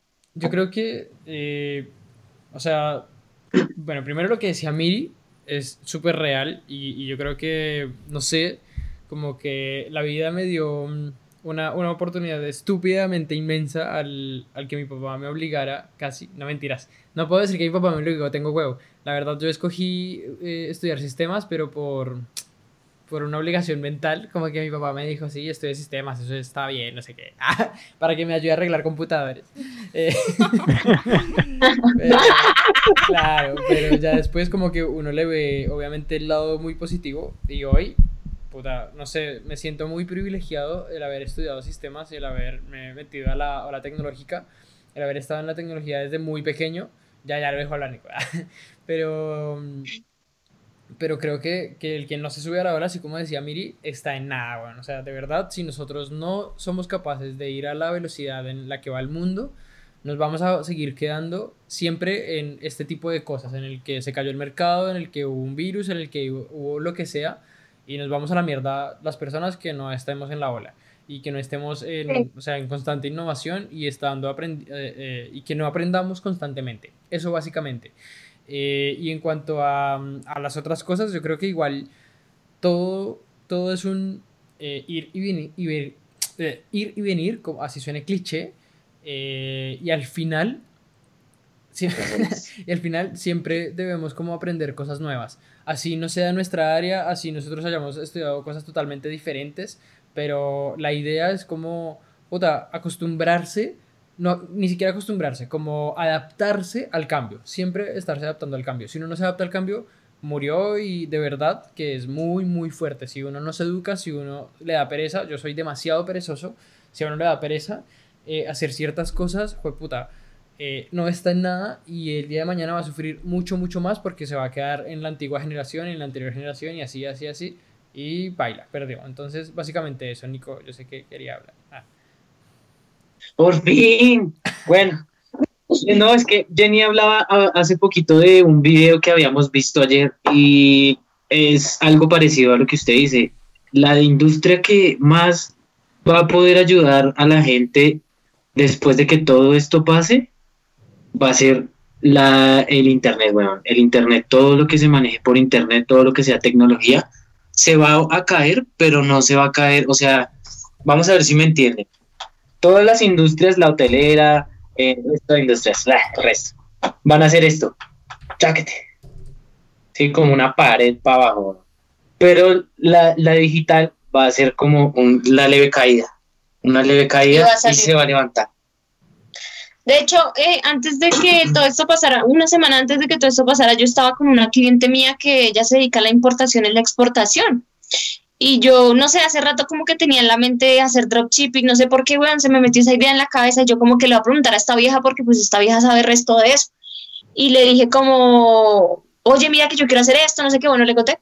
Y le dije, pero tú cómo lo ves? Porque yo quiero hacer dropshipping desde China. Entonces ella me dijo como, porque yo le dije, o sea, ¿tú cómo lo ves ahorita en este momento con lo del coronavirus, no sé qué? Y la vieja me dijo, eh, o sea, hace tres semanas, me dijo, no, mira, ¿sabes qué, Jenny? Eh, no, no, no le tengas miedo a eso. Para todas las crisis hay una brecha de oportunidad. Entonces, eh, no, te, no te pongas a pensar en eso. Muchos mercados van a caer, pero muchos otros mercados van a crecer. Entonces, en cada una de las crisis económicas que han habido en, en la Tierra, en el mundo, siempre ha habido una brecha de oportunidad y el que ha sido más capaz de encontrar esa brecha de oportunidad es el que ha logrado salir adelante. Pero el que se ha quedado ahí estancado diciendo, ay, no, pues es que yo antes tenía un hotel y como ya no hay viajes ni hoteles, pues entonces, pues no, pues me voy a, echar a la muerte y que el gobierno me mantenga. Pues obviamente pues esa persona se va a quedar ahí para siempre. Pero el que diga, ah, no, es que yo tenía un hotel, entonces ya no puedo tener un hotel, ahora voy a hacer, qué sé yo, cualquier otra cosa. Me voy a poner a vender eh, limpieza. Eh, en casas o limpieza en centros comerciales o en lugares de, de, supermercados o qué sé yo, pues va a salir adelante, ¿sí me entiendes? Y lo que decía Cristian de, de aprender, yo creo que eso también es algo como con lo que tú creces, o sea, porque yo crecí en un entorno en el que constantemente me enseñaron que aprender era bueno, que aprender era algo que tenía que hacer de forma, como quien dice, como iniciativa mía, pero que era, es como cuando a ti te enseñan que comer es bueno, ¿sí me entiendes? Hay niños que le enseñan a comer verduras desde niños y son adultos que comen un montón de verduras. A mí me Nico es así, o sea, Nico le dan lo que sea, él se lo come. A mí, yo casi no como nada. ¿Por qué? Porque a mí no me enseñaron a comer, pero a mí me enseñaron a estudiar. Entonces, ¿qué pasa? Que yo, o sea, casi que cada vez que me encuentro, por ejemplo, Cristian, que no nos encontramos casi, casi nunca, pero cada vez que él me ves como, marica, ahora sí hacer esto, esto, o sea, como que voy aprendiendo muy, muy, muy, muy rápido, muy rápido, muy rápido, y no lo hago porque tenga una obligación, ni lo hago porque tenga una presión social, ni lo hago porque otra persona venga y me diga, oiga, es que necesita aprender, porque es que si no aprende tal cosa. No, lo hago porque, marido, porque yo estoy, yo estoy ahí como quieta y digo, oiga, ¿y esto cómo lo hacen y cómo pasa para que suceda esto y esta gente que está... Y empiezo. La misma curiosidad me lleva a, a, a conocer cosas nuevas, a intentar hacerlas, y es eso, es, es un poco quitarse la tara de la cabeza de que, ay, tengo que aprender, sino empezar a explorar y a, y a llegar a cosas nuevas por un gusto propio y por algo que nazca de ti, más allá de que sea porque si no lo haces, te va a pasar tal cosa porque, o sea, no creo que esa sea como una solución a, aprender, o sea, la solución a aprender es disfrutarlo. Cuando tú no disfrutas algo, no lo aprendes. yo quiero sacar algo positivo de, de, o sea, yo desde que empezó todo esto del virus y eso y el aislamiento, yo me he puesto a pensar mucho y solo he sacado cosas positivas, weón. Muchas cosas positivas. Primero, pues el medio ambiente, ya todos ustedes saben que estábamos llevados del culo, pero algo que me llamó la atención fue ver ayer en, en, un video, creo que fue en ese mismo video, que se supone que todo, todo el avance tecnológico, todo lo que vamos a vivir ahorita, es algo que se tenía que hacer en 10 años y lo vamos a hacer en 6 meses. O sea, lo que íbamos a ver en 10 años, lo vamos a ver ahora en 6 meses. Pero eso está bien. ¿Qué tal? Ya. Mire, yo creo que ah, hay un. Puta, tocó un punto ya para terminar, maldita sea. Yo no sé si. Podría. Sí, alárguelo, alárguelo. Siempre lo alargamos. Buena. Vamos a alargar esta. Bienvenidos a 72 horas seguidas. La maratón. No, o sea, ya les voy a decir cuándo se acaban los 60 minutos y hablamos. eh, si, si lo continuamos o si no. Faltan cinco minutos, faltan seis minutos. Habla, habla. Pero Bueno, entonces dale, habla. Continúo. Cuando Nico habla de, de, de que estaba pensando en todo el tema eh, social, todo el tema del planeta, que estábamos llevados en el planeta, que de verdad le estábamos haciendo mucho daño, resulta que hace, no sé, unos días estábamos hablando igual con Miri y yo le decía, ah ah, bueno, le empecé a hablar de los Illuminati, de todo lo que he visto del nuevo orden, del nuevo orden mundial, porque se supone que que, que viene un nuevo orden mundial. O sea, cuando pasan este tipo de cosas, hay un nuevo orden mundial, ¿sí? Obviamente el tema de los masones, los Illuminati, tienen mucho que ver porque siempre que hay un nuevo orden mundial, está muy eh, arraigado o muy de la mano con ellos, ¿sí? O eso es lo que nos han hecho creer. O sea, digamos que sí, que tienen que ver con los Illuminati o masones, y en eso creo yo, si la gente no cree en eso, bien, todo bien, pero yo creo en eso. El caso es que bueno, eh, hubo un tema, ¿sí? Que salió a la luz, supuestamente, y decían que este virus fue creado. Fue creado en Estados Unidos o en China, en donde sea que haya sido creado, y la idea Para, era... para iniciar una guerra de economía. Claro, Yo también Eh, lo, lo vi. exacto. Y, y salieron varios artículos que al final como que todo el mundo dice, o sea, hay gente que dice que es mentira, hay gente que dice que es verdad. Yo no sé en qué creer, pero al igual, como que yo le decía a. Miri, yo creo en Jesús. Ah, eh, al igual yo le decía a Miri como que, Buena información, no sé si les sirva. ¿cuál? Hoy yo estaba mirando, eh, ¿ustedes les gusta Testigo Directo? Bueno, yo sí lo veo. No sé.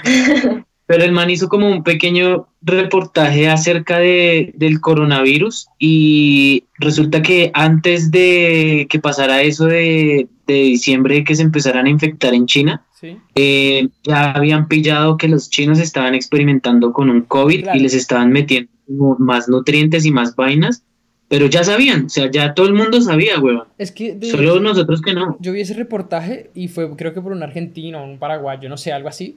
El caso es que el man decía, está, están experimentando con, con el COVID, con los murciélagos, pero el gobierno les quitó el apoyo monetario. Sin embargo, los chinos siguieron estudiando eso. Y eso lo dijeron, no sé, hace X, un año, no sé, dos años. Y eso fue un reportaje que salió, ¿sí? Eh, y adicional a eso, acá en Chile hubo un man al que entrevistaron hace cinco años, weón, o sea, fue en el 2015, ¿cierto, Miri? Eh, hace cinco años, que incluso ustedes pueden ver la entrevista en YouTube, el man se llama Salfate, le dicen. Salfate con Z, Con ese. con S, Salfate con S. Al man le hicieron una entrevista y el man dice, perfecto, weón, ¿qué es lo que va a suceder? Y dice, viene una pandemia, se va a llamar coronavirus, no sé qué, bla, bla, y lo dice así, weón. Entonces, desde ahí fue que yo dije, pues puta, está demasiado perfecto. Es decir, esto es armado. ¿Quién es el man? Salfate, se llama Salfate. No, pero, pero ¿quién es o qué hace o O sea, por qué lo ¿qué, es? Él, él la verdad es que participa, participaba en un programa de televisión en esa época y hablaba de puras cosas que tenían misterio, cosas paranormales y cosas que sean como de este tipo. Del orden mundial, lo Illuminati y todos esos temas. Tenía como un. Claro. Claro, tenía como un programa. Sí, como. Ay, que anda siempre en vestido y corbata. No. No, No, de hecho, este ¿No? man anda así súper informal, a veces sale en gorra, güey. Como que sí, el man es súper informal. El caso es que al man le hacen una entrevista, es chileno, y le hacen una entrevista y el man dijo como en, dijo creo que en el 2020, bueno, no sé si dijo el año, pero dijo, lo próximo que se viene es una pandemia, y es una pandemia mundial, se va a expandir muy rápido porque por el tema de la globalización, y esta pandemia se va a llamar coronavirus. COVID, dijo. Claro, COVID, ¿sí? Eh, y eso lo dijo en el 2015, weón. ¿Qué pasa? Que para mí fue muy perfecto lo que dijo. Oiga, vamos 57 minutos. Para mí fue muy perfecto lo que Ya, dijo. siga.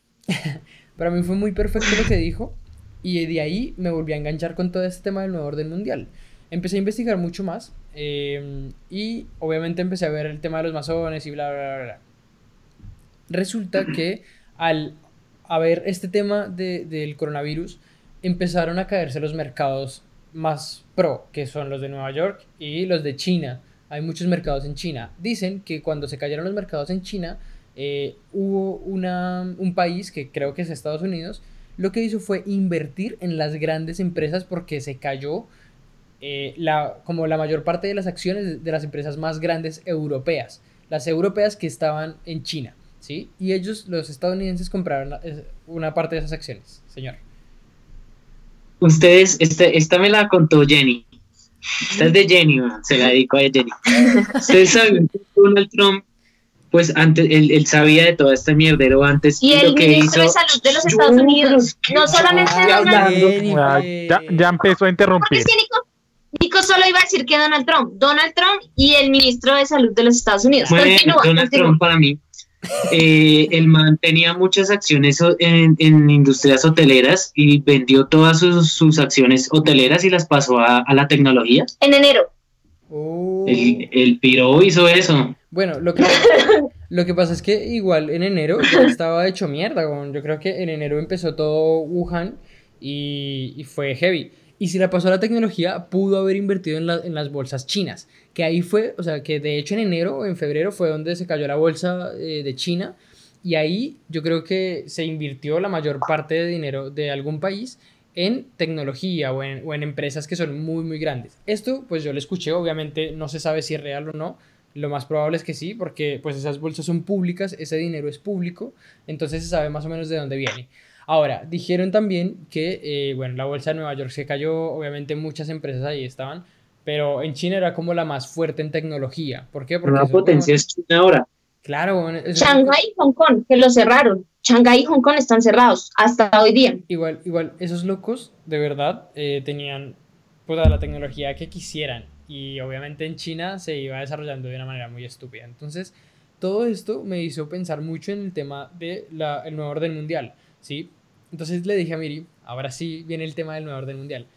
Eh, oye, ¿qué, ¿qué pasaría si de verdad existiera el nuevo orden mundial y hay unos huevones por encima de los políticos que sean mucho más poderosos, que de verdad manejen el tema del dinero, el tema monetario, de quién tiene la mayor parte de dinero, de quién sí está ayudando a la gente, de quién no está ayudando a la gente, y dijeron como, oigan, estos huevones no están haciendo mucho por el mundo y nosotros tenemos que proteger el mundo, nosotros como nueva orden mundial tenemos que proteger el mundo, pues empezamos a matar gente y creamos el, el virus y empezamos a matar gente porque al final hay una sobrepoblación, bueno, en fin, es un tema así re largo y me envidié el resto y se lo dije a Miri y fue como, pues sí, tienes razón, eh, obviamente sería muy cruel, pero yo le decía, pues es que si no es así de cruel, ¿cómo más se puede arreglar el mundo ¿O si más? nosotros no tomamos conciencia? Entonces, bueno, ahí fue un tema re largo en el que hablamos, pero, pero obviamente se dialogó y, y me gustó mucho la manera en cómo yo pensé. Una hora. Continuamos, ¿cierto? Sí. Continuamos. Yo, yo iba a decir algo más por ese lado y es que, bueno, yo, más allá de verlo de pronto como, o sea, porque usted lo vio como nuevo orden mundial, como si fueran otras personas eh, que nos controlan a nosotros como personas, pero en la misma categoría de personas y yo considero que, que no es así, o sea, que no son personas controlando a personas, porque no, no da sentido para eso, sino es, o sea, en verdad son formas de vida superiores que nosotros no conocemos, que nuestra cabeza ni siquiera pasan por, o sea, que no es ni siquiera la ideal que nosotros tenemos de extraterrestre, reptiliano, qué sé yo, Andrómeda, bueno, toda esa, esa fantasía un poco que nos ha vendido la televisión, sino en verdad son formas de vida más evolucionadas que nosotros, que tienen esa capacidad, weón, de, de mirar un, una, unas- una realidad y decir, esta realidad necesita esto en este X, Y o Z mo- momento de la, de la realidad para que eso conduzca a que suceda X o Y cosa. O sea, es como lo que yo una vez les contaba a ustedes de la Atlántida o y la Lemuria. ¿No se acuerdan de eso? No. No. Bueno, en un podcast hace mucho tiempo yo les conté que esta humanidad no era la primera raza de la humanidad que había existido, sino que humanos existimos hace muchas, muchas Han habido cinco razas. han habido cinco razas, nosotros somos la, la quinta. quinta. Era la Lemuria, que, o sea, eso es lo que nosotros conocemos como paleolítico, bueno, como hace miles de miles de miles de millones de años. Luego lo que nosotros conocemos como la Atlántida, que es un poco mito, pero también la Atlántida no, la Atlántida no era ni debajo del agua, ni, ni nada de lo que nos cuenta, sino que la Atlántida era una realidad, una civilización que, que ocupó la Tierra normal, pero que era muy egoica. Y la Atlántida se autodestruyeron, o sea, ellos mismos provo- provocaron una destrucción y se mataron a sí mismos Lo que nos pero está como ahorita. pues, como más o menos lo que está pasando ahorita. Pero ¿cuál es la diferencia entre, por decir algo, la Atlántida y lo que estamos viviendo con la humanidad actual?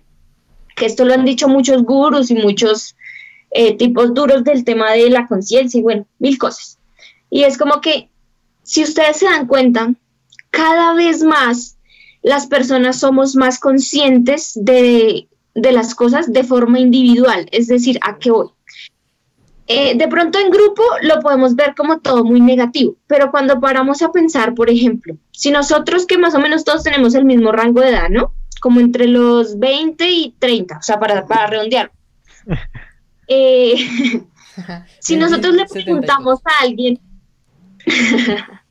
si nosotros le preguntamos a alguien de nuestro rango de edad, como Marica, ¿usted cree que está bien que haya gente aguantando hambre y otros que sean ricos, millonarios y que no les importe? Nos van a decir, no, eso está mal. ¿Usted cree que está bien que, que la gente mate a otros por dinero? Van a decir, no, eso está mal. O sea, como que esa conciencia individual de cada una de las personas, como, y por ejemplo, los niños pequeños son increíbles. O sea, un niño pequeño ya llega a unos niveles en los que no, no, no se piensa ni la idea de matar un bicho. O sea, son cosas ya muy solemnes, o sea, los niños son muy, muy avanzados. Entonces es como, ¿por qué envían un virus? O sea, dése cuenta ustedes. Si, si nos ponemos a pensar en que cada raza, o sea, por decirlo así, que ha, que ha vivido en esta humanidad de forma cíclica, ha sido como, yo le decía a Nico, es como un Windows, weón. O sea, nos mandaron un virus que decía, todos los que sean por debajo de Windows 7 se van a ver afectados, pero los que sean Windows, ¿cuál es el último Windows, Cristian? 10. 10. tengo Windows 10. Los, que, los que sean Windows 10 se van a salvar, ¿sí me entienden? Porque los niños y los jóvenes, pues digamos que obviamente sí han habido muertes, pero la tasa de, de, de, personas mortalidad. con esos rangos de, de mortalidad son mínimas comparadas con las personas más mayores. Entonces, viejitas. claro, va un tema de, más allá de la edad, es la conciencia. Entonces, si tú tienes una X o Y cantidad de años en el que ya ese sistema global que usted dice, esa, esa gran fuerza, esa, esa mano oculta de la... Eso es un libro que se llama 1990 y no sé qué, James Orwell. Bueno, es una teoría conspirativa viejísima que dice que debajo de todo hay como una mano oscura del mercado y que controla todo. Eh, esa mano oscura del mercado eh, es como si hubiera dicho de un momento para otro, es como si alguien es egoico, si alguien ya no tiene, o sea, ya no hay posibilidad en su corazón de esa persona de que realmente reflexione, se dé cuenta de las cosas y cambie para construir algo mejor, esa persona tiene que morir. ¿Sí me entiende? O sea, esa persona, si no quiere hacer un cambio de corazón, esa persona tiene que morir y muere porque no ya no es compatible con lo que está vibrando la tierra y con lo que vamos a vivir ahora.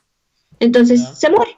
Yo apo- Yo apoyo esa teoría, además porque hemos visto, hay una, hay una youtuber que ve Jenny que es una, Bruja. una alemana.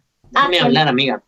Es una alemana que la vez pasada, y la, la, la, que, la que es dominicana en Alemania. Ah, una dominicana en Alemania. Sí, ¿me dejas hablar ahora sí? Listo. Entonces, eh, ella eh, una noche estaba grabando algo que supuestamente le estaban diciendo que habían, eh, pues aparentemente es un avistamiento ovni, pero ella no, con la vista no veía nada, pero con su cámara logró capturar eso. O sea, la vecina, una vecina de ella del, del, barrio le dijo, Nelsie, ¿tú no has visto lo que se ve por la noche en la ventana? Y ella como que no, ¿qué? Y le dijo, graba con el teléfono a la madrugada y me cuentas qué ves. Y entonces ella a las 4 de la mañana, ella vive en un campo, marica, pero no un campo así como el campo de Colombia, sino un campo súper diferente, o sea, un campo en el que no hay montañas, sino como si fuera el llano, más o menos, algo Sí. así, plano. Y no hay ni árboles, marica, o sea, es plano, plano, se ve todo el Una horizonte llanura. así. Sí, como una llanura. Y ella grabó por la ventana de la sala de ella que se veía pues las casitas y pues del cielo, prácticamente. Marica, se ven unas luces súper raras. Entonces ella cuando ella grabó, ella con sus ojos, o sea, en ese momento en vivo, ella no vio nada. Y al otro día, entonces ella miró el video y vio las lucecitas. Y, y luego vuelve y graba ella misma el plano de día y parce, o sea, y no había nada que usted dijera una torre de celular, un avión que iba lejos, no había nada. O sea, Pero no hay si era un avión, de, al otro día no lo iba a ver. No, o sea, pero El, la avión que está. Es real. bien. Lo pensé, pero... Yo no lo pensé. no, porque yo digo es que sí, se veía muy cerquita para hacer un avión. ¿Sí me entiende? Ah, ok, ok. O sea, no hubiera podido estar ahí tan. Te perdono. Lo pen- no, yo no lo Se le pensé. hubiera estrellado encima, güey. Oh, Listo, ¿puedo continuar? Listo. Entonces, resulta que vimos ese video y quedamos como, wow, bueno, sí, puede ser, puede ser. Pero al otro día nos salió en Facebook un video, nos salió en Facebook un video de un man acá en Bogotá Sí. grabando el cielo y como el cielo está tan despejado, habían como 20 puntos en el cielo, weón. Igualitas que las de Igualitos, Alemania. igualitos que en Alemania. Ya, se lo vamos Entonces a mostrar. apoyo esa. Porque yo ya, yo ya se lo mostré, pero sé que Miri no se acuerda. Eh, pero se lo va a mostrar. ¿Qué, qué, qué? Pero, Pero-. Listo, yo estoy hablando mientras. Entonces yo apoyo la teoría de Jenny mucho, pero también creo que mm, eh, fue un juego sucio de China para volverse potencia. No, o sea, yo no dudo que haya sido que la mano humana esté intervenida ahí. O sea, obviamente Hablando- que tiene que hablando ser de mano eso, humana. Hablando de eso, yo no sé por qué todo el mundo dice que son los murciélagos. Cuando yo, cuando yo estoy leyendo, digamos, como tal, un artículo, vi que era otro animalito que se llaman los pangolines. Sí, sí, sí, ahí, ahí lo pueden ver. Pero, de, Está de bonito, ese, de está ese habló Pirri en algún momento. El Pirri lo dice, sí. Sí, Yo sí, sí. Yo estaba viendo eso y que era el portador principal, que no eran como tal los murciélagos y, y yo y que no se sabía por qué habían empezado eh, como tal ese rumor.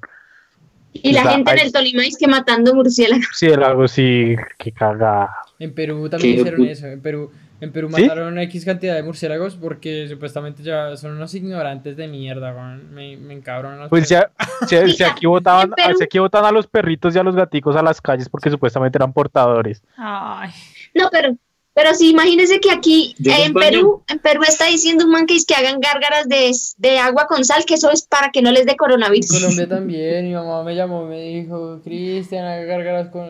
Y yo, mamá, eso lo dicen en la radio, weón. O sea. Sí. de verdad, como que hay gente que, que obviamente mi mamá hace gárgaras de agua con sal. Y me dice. Obviamente. Sí, weón. O sea, porque como que cuando uno tiene una creencia, pues se le puede cumplir porque pues uno vibra eso que, que el agua con sal lo va a curar. ¿Sí? Y puede que Es, y también es un, Este es un, ¿cómo se llama? Como Placebo. cuando Claro, un paliativo, no mentiras, no, Placebo, placebo. un Placebo. placebo, claro. un placebo, sí. Eso es un placebo. Y de verdad es heavy. ¿Sabes qué es un placebo? Sí. No. Quiero preguntar algo antes de alargarse, que me encanta esta, estos temas misteriosos y todas esas cosas.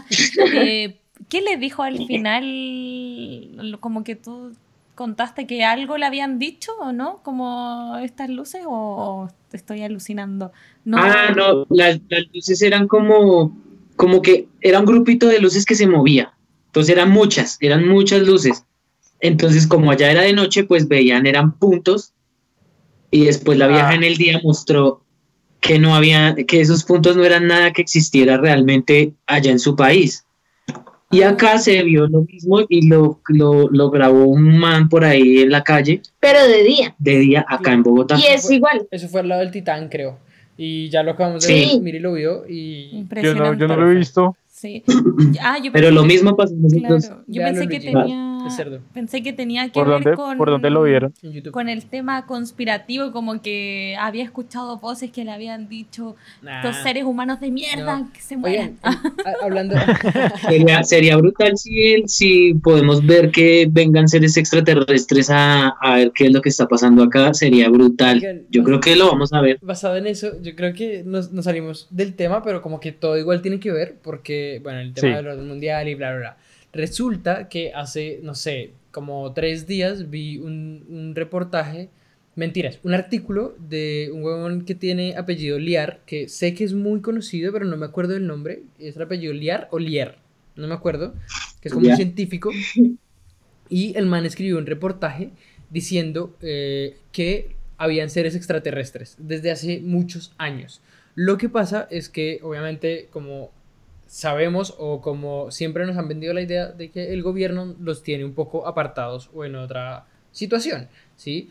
pero obviamente el gobierno y, ciertas áreas del gobierno tienen contact- contacto con esos seres extraterrestres, porque es como imposible eh, que no hayan otros seres en otros planetas, ¿sí? Entonces, de eso hablaba el artículo, de hecho, el man hablaba cosas muy específicas de los seres extraterrestres que son personas diferentes, ¿sí? Son, no sé si son personas, al final son como eh, cosas físicas. Formas de vida. Claro, Otros seres. Claro, otros otros seres. seres, otros seres que existen en la galaxia. Y eso decía el artículo. Entonces, como que igual se me hizo muy, muy, muy raro y que todo esté apareciendo como, como ahora que, que se está hablando. Sí. Y, y si yo hablé del nuevo orden mundial, no decía como que eran personas. Al final, eh, yo también pensé en los reptilianos porque en algún momento, cuando leí sobre la, la masonería y los Illuminati, leí que después de que, o sea, eran como niveles, ¿no? Y hasta el nivel 33, hasta el nivel 32 creo, eran los masones. Desde el nivel 33 hacia arriba eran los Illuminati y después de nivel 70, no me acuerdo, no me acuerdo el nivel, eran los reptilianos, ¿sí?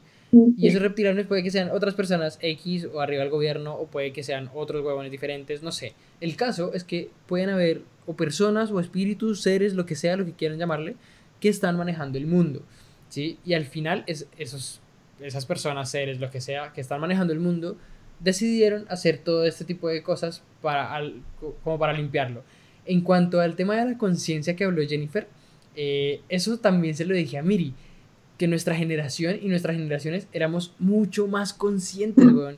Y, por ejemplo, mis papás, mis abuelos, X o Y, hacia atrás, como que ellos estaban acostumbrados a su época y en su época normalmente no eran conscientes del por qué hacerlo, sino que tenían que hacerlo y ya, háganlo. Como en la era industrial, ¿sí? Como que, Sí, como que en el modernismo. Claro, como que al final eh, los, los educaban a ellos para hacer algo y ya si hacían eso bien, entonces perfecto, lo hacían bien y ya tenían su dinero, que era con lo que hacían trueque. Pero ya nosotros estamos siendo mucho más conscientes de muchas cosas. Por esa razón yo creo que también hay aumento en depresiones, hay aumento en cosas que nosotros o nuestros padres o nuestros abuelos no habían visto antes, que era como conocerse a uno mismo, conocer a las demás personas, ver qué onda, cómo actuamos, ver cómo, cómo tomamos decisiones y cómo podríamos tomar, y basado en esas decisiones ten- tendríamos unos resultados o, o unas cosas que podríamos alcanzar. Entonces yo también le decía eso a Miri, que, que al final me parecía cerdo eh, que, que ya en estas generaciones fuéramos tan conscientes de muchas cosas y que podría ser eso también la clave para saber que hoy todo el mundo o, la, o, o mucha, mucha parte del mundo se tiene que destruir para que nazca todo lo que nosotros estamos construyendo como nuevas generaciones, ¿no? Eh, pero igual, como que, no sé, me gusta meterme en ese tema demasiado y yo le hablaba a Miri sobre eso. Hable. Yo, yo, yo. Pues yo. Oiga, Marica, sobre lo que dijo de, de, bueno, de los reptilianos y de eso, ahí le agrego, bueno, esto también son muchas teorías de gente que yo veo como, bueno, estos, yo creo que la gente lo debe conocer, bueno, si ustedes lo conozcan, que es Chico Xavier y No, eh, toda la gente del, bueno, son expertos en ovnis, ya. Eh, Yo solo conozco el de los pelos parados de History Channel, sí. Claro. los expertos en ovnis que no son los de los que salen de Discovery Channel ni nada de eso, no, sino gente que de verdad han tenido contacto extraterrestre, que han sido instruidos por, por hermanos extraterrestres de otras galaxias, de otros planos, de, bueno, vueltas ya muy heavy. Eh, lo que dicen es que, pues como todo, como en todo, hay ciertos tipos de, de eh, formas de vida. Y en, y en la galaxia como tal, pues digamos que hay como un, como decir, como nosotros aquí tenemos como decir presidentes, más o menos. Bueno, pues en la galaxia hay como presidentes, pero pues de cada parte de, de la galaxia, ¿no? ¿Qué pasa? Que una de las leyes de, de digamos que de la galaxia en la que nosotros estamos es que ninguna forma de vida superior puede incidir en una forma de vida inferior Inferior. para ocasionar cualquier tipo de cambio. Es decir, por ejemplo, se habla mucho de los arturianos o de la gente de Alpha Centauri o de, bueno, lo- en fin, Como de lo que trata la serie de Star Trek. no la he visto. Pero ¿No bueno, has visto la serie Star Trek? Es algo, No, así, marica. es algo así de que, digamos, ellos son exploradores, pero si, si encuentran una civilización inferior, no puede interferir con ellas. No puede intervenir, exacto. Entonces, ¿qué pasa? Que si, por ejemplo, se habla de que los arturianos pues son muy evolucionados en su forma de, so- de vivir en sociedad. Entonces, ¿qué pasa? Ese tipo de civilizaciones no intervendrían en una civilización inferior como es lo es la Tierra, a no ser de que vieran que, que es por su bien, o sea, de que es un- una intervención que daría pie a que mejorara.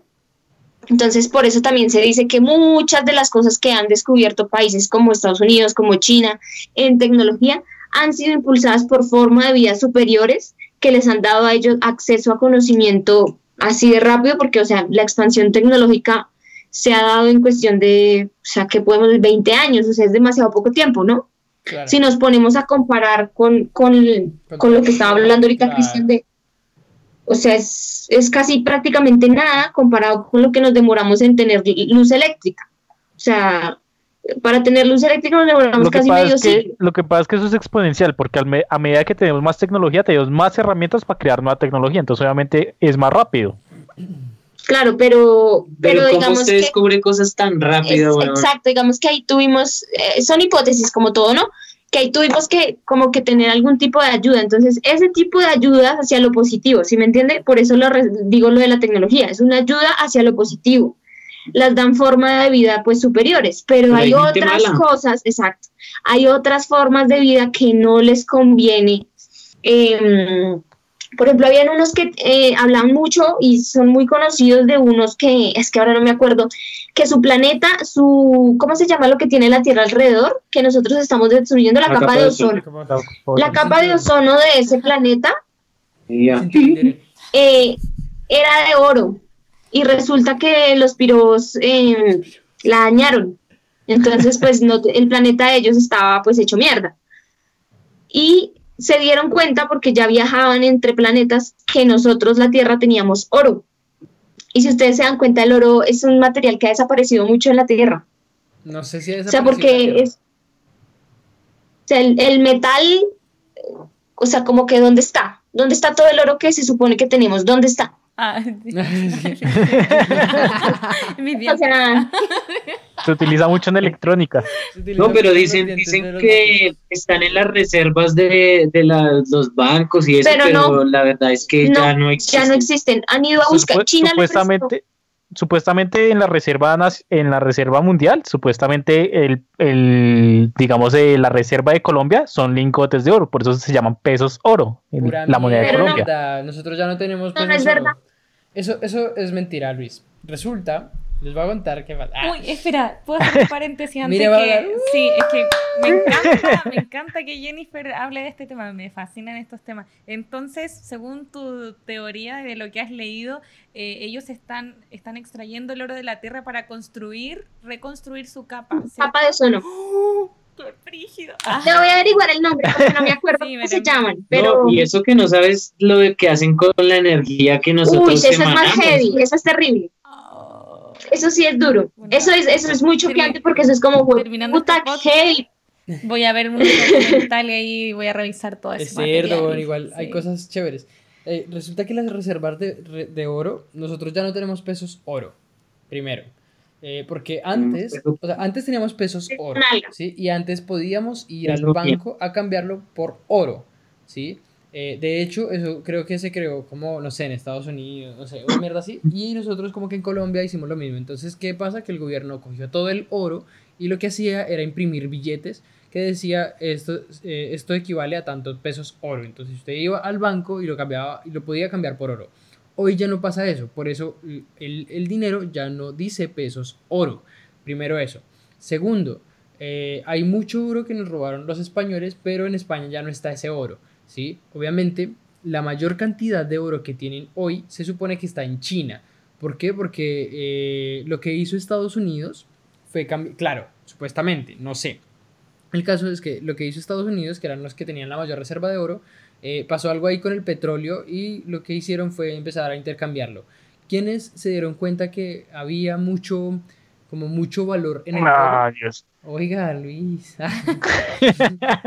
¿Quiénes, ¿Quiénes se dieron cuenta que Se bien, mucho- Luis, o si no se, se va.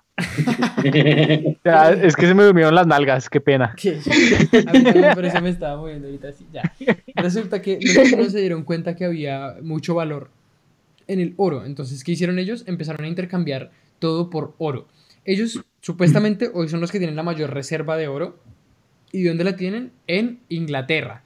Eh, yo lo leí hace tres días igual. O sea, cuando empezó todo este tema financiero, eh, empecé a leer dónde estaban las reservas de oro y supuestamente, supuestamente están en Inglaterra las, mayor, la- las mayores eh, reservas de oro. Creo que también Venezuela tiene reservas de oro. ¿En dónde? En Inglaterra. ¿Sí? Que esas fueron las que le, mm, le bloquearon a Maduro cuando él empezó a hacer como estos trámites y Venezuela se empezó a quedar sin dinero. Bueno, en fin, todas las reservas que ellos tienen las tienen, creo que en Inglaterra. China y Venezuela creo que son los que más tienen reservas de oro. Ese es como eh, lo que yo sé y lo que he leído, ¿sí? Eh, ese es el punto, pero no sabía lo del oro y que estaba como reconstruyendo la gama. Obviamente pueden ser mitos, pueden ser leyendas, pero tiene razón de que no hay tanto oro como había antes. Obviamente antes había una guerra estúpida por el oro y mataban Sí, porque- civilizaciones por el puto oro, Y weón. qué raro China metido en todo esto, ¿no? En el, por, el- Los por los años 20 en Estados Unidos hubo una cosa que se llamó la fiebre del oro, La fiebre del oro.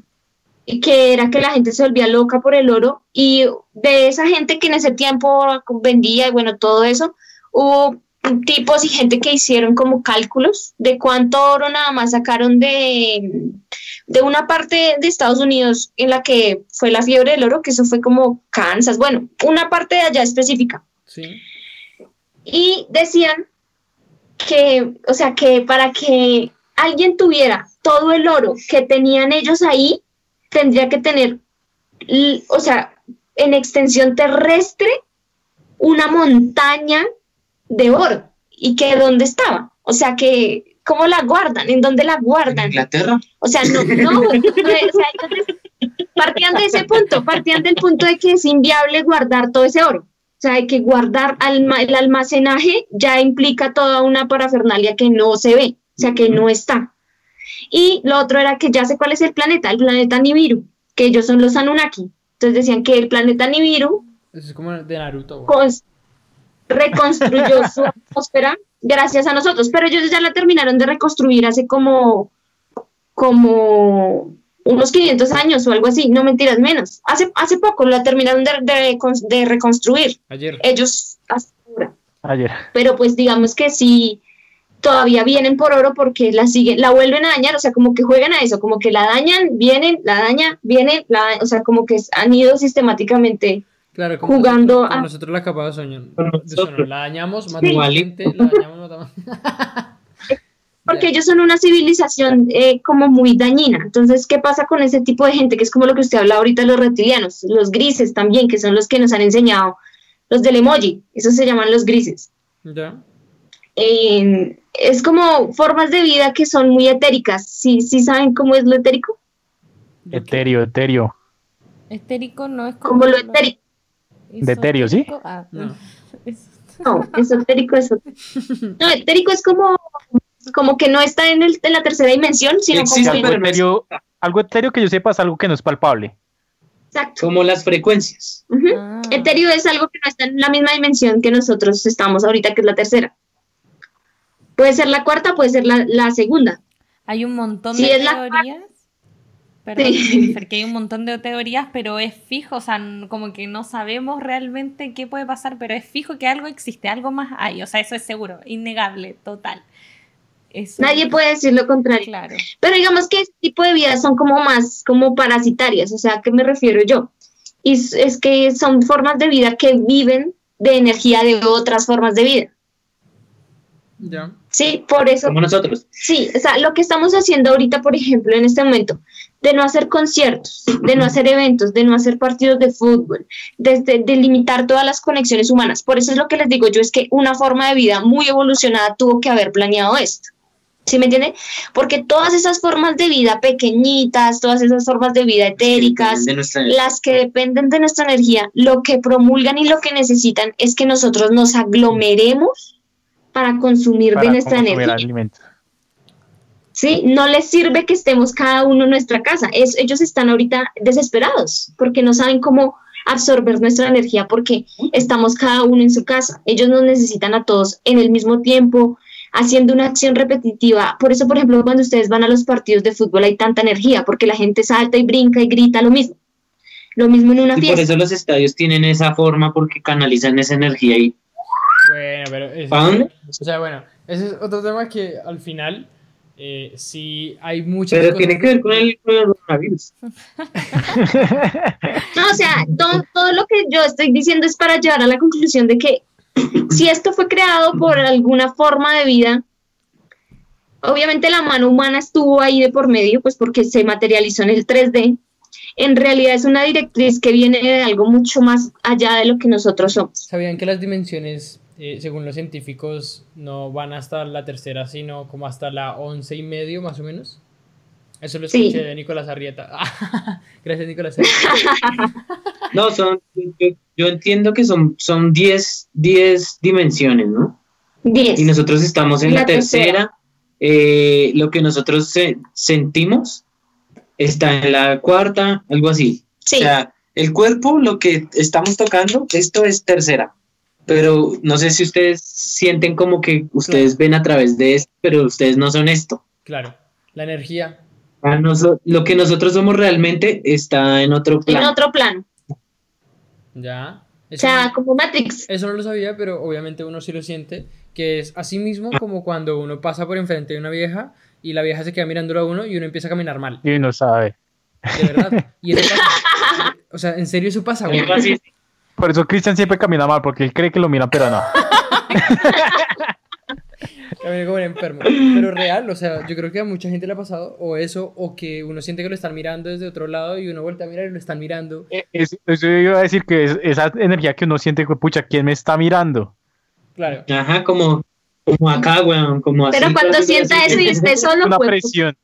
Como una Sí, presión uno- uno siente. Y uno así así. Es heavy, weón. O sea, realmente yo tengo una meditación, una medit- me hicieron acordar de eso. Tengo una meditación en la que eh, la nena empieza a decir, siente la, eh, el espacio que hay entre eh, tu pared y tu eh, oreja. Siente, y uno empieza a sentir eso, weón. Uno ya sabe como que cuánto mide y obviamente uno tiene sentido espacial. Y así no lo tenga, igual como que la energía rebota en la puta pared y se le devuelve a uno, entonces uno dice, ya, puta, estoy a tanto de la pared. Obviamente uno no lo va a decir en metros porque uno no sabe cuántos metros es, pero sí sabe a dónde está la pared, weón.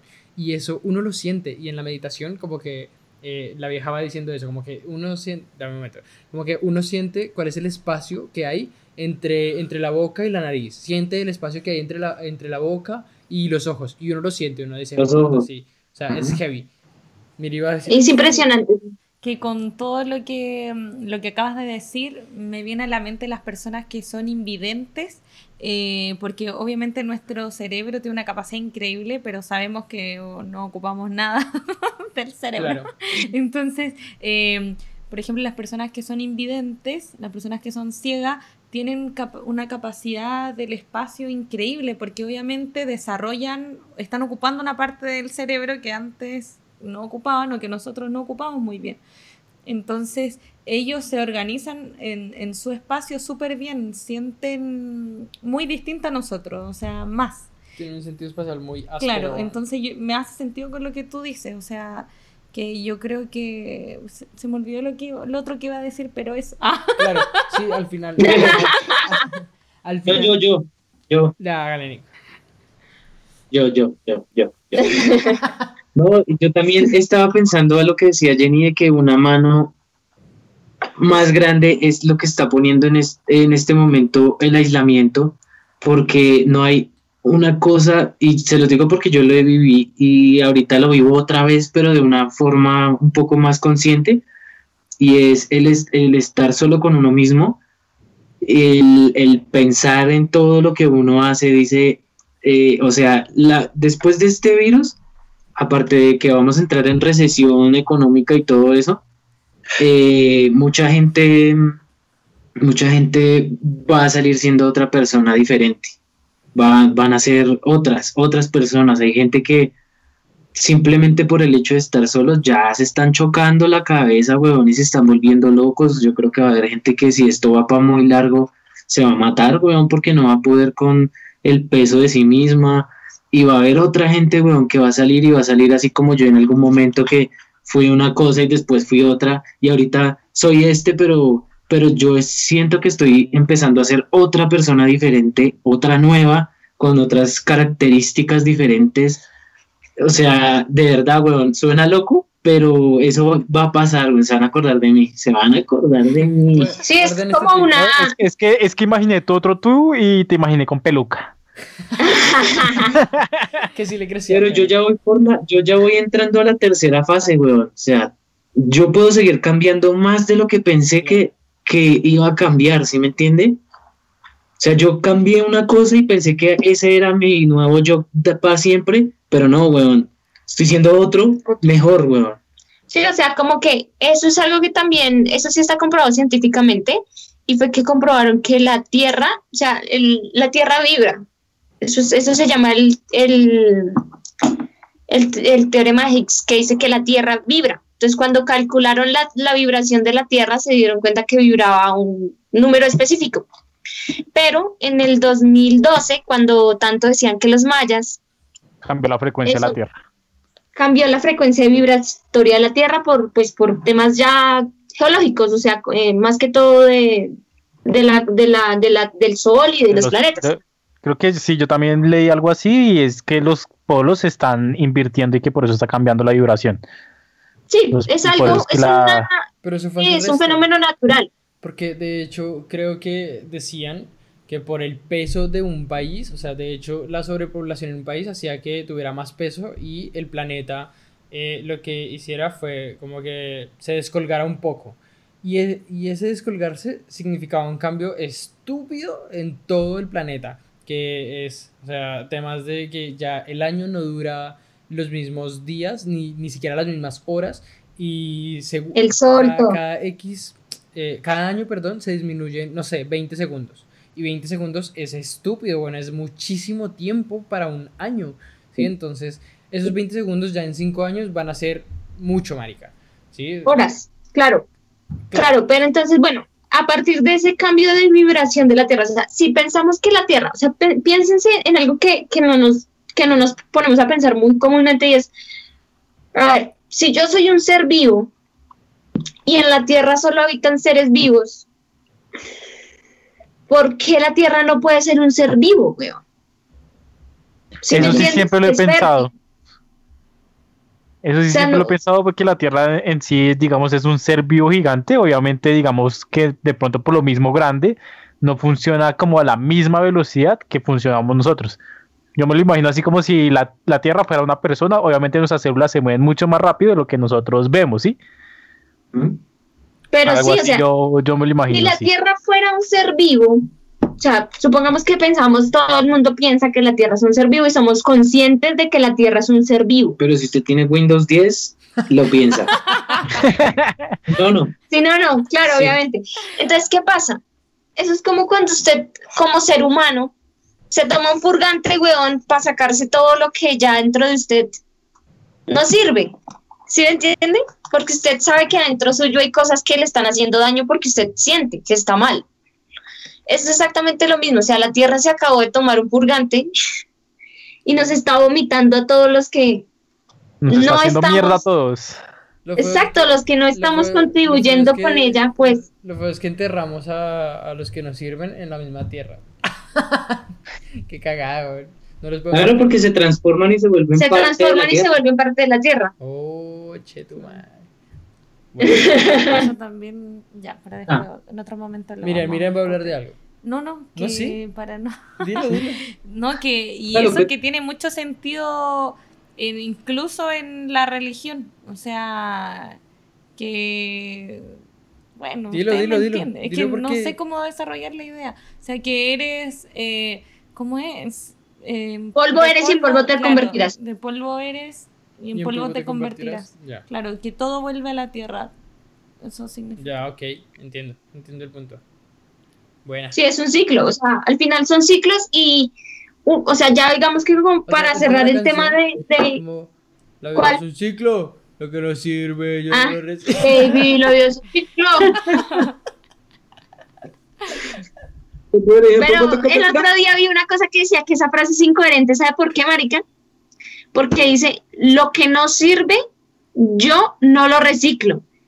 Y resulta que es que uno recicla es lo que no sirve. Muy cierto. Pues porque las cosas que sirven uno las usa, güey. Ya, espera, Boom. quiero decir otra cosa. de- Ah, esto es corto, esto es corto, lo prometo. sea, Mira, por ejemplo, a ver, ¿ustedes recuerdan esa canción de reggaeton? Ahí va, mírala, caminando por el residencial. Y luego No, dice, Es que ¿no? aquí en Chile. No, ¿no la conocen? No. y, y muy caleto. Para nosotros caleto es escondido, para ellos caleto es mucho. Pero aquí escuchan un reggaetón así como re X, weón, el que nunca llegó a Colombia. Ay, ya, pero es un reggaetón demasiado antiguo. Ya, pero esta dice así, mira, dice, ahí va, mírala, caminando por el residencial. Y luego dice, no me la vayas a mirar. Puta, bueno, ¿la miro o no la miro? que dice, ahí va, mírala, caminando por el Ah, residencial. Y luego, no me la Ah, vayas a mira, mirar. Eso no tiene ni puta mierda que ver. Claro que sí, lo que quería decir con esto era que, weón, póngale sentido a la letra, hermano. Eso quería decir. Claro. Piense bien lo que escribe. Ay, Comprensión lectora, por. Mira, ya tiene sueño, weón.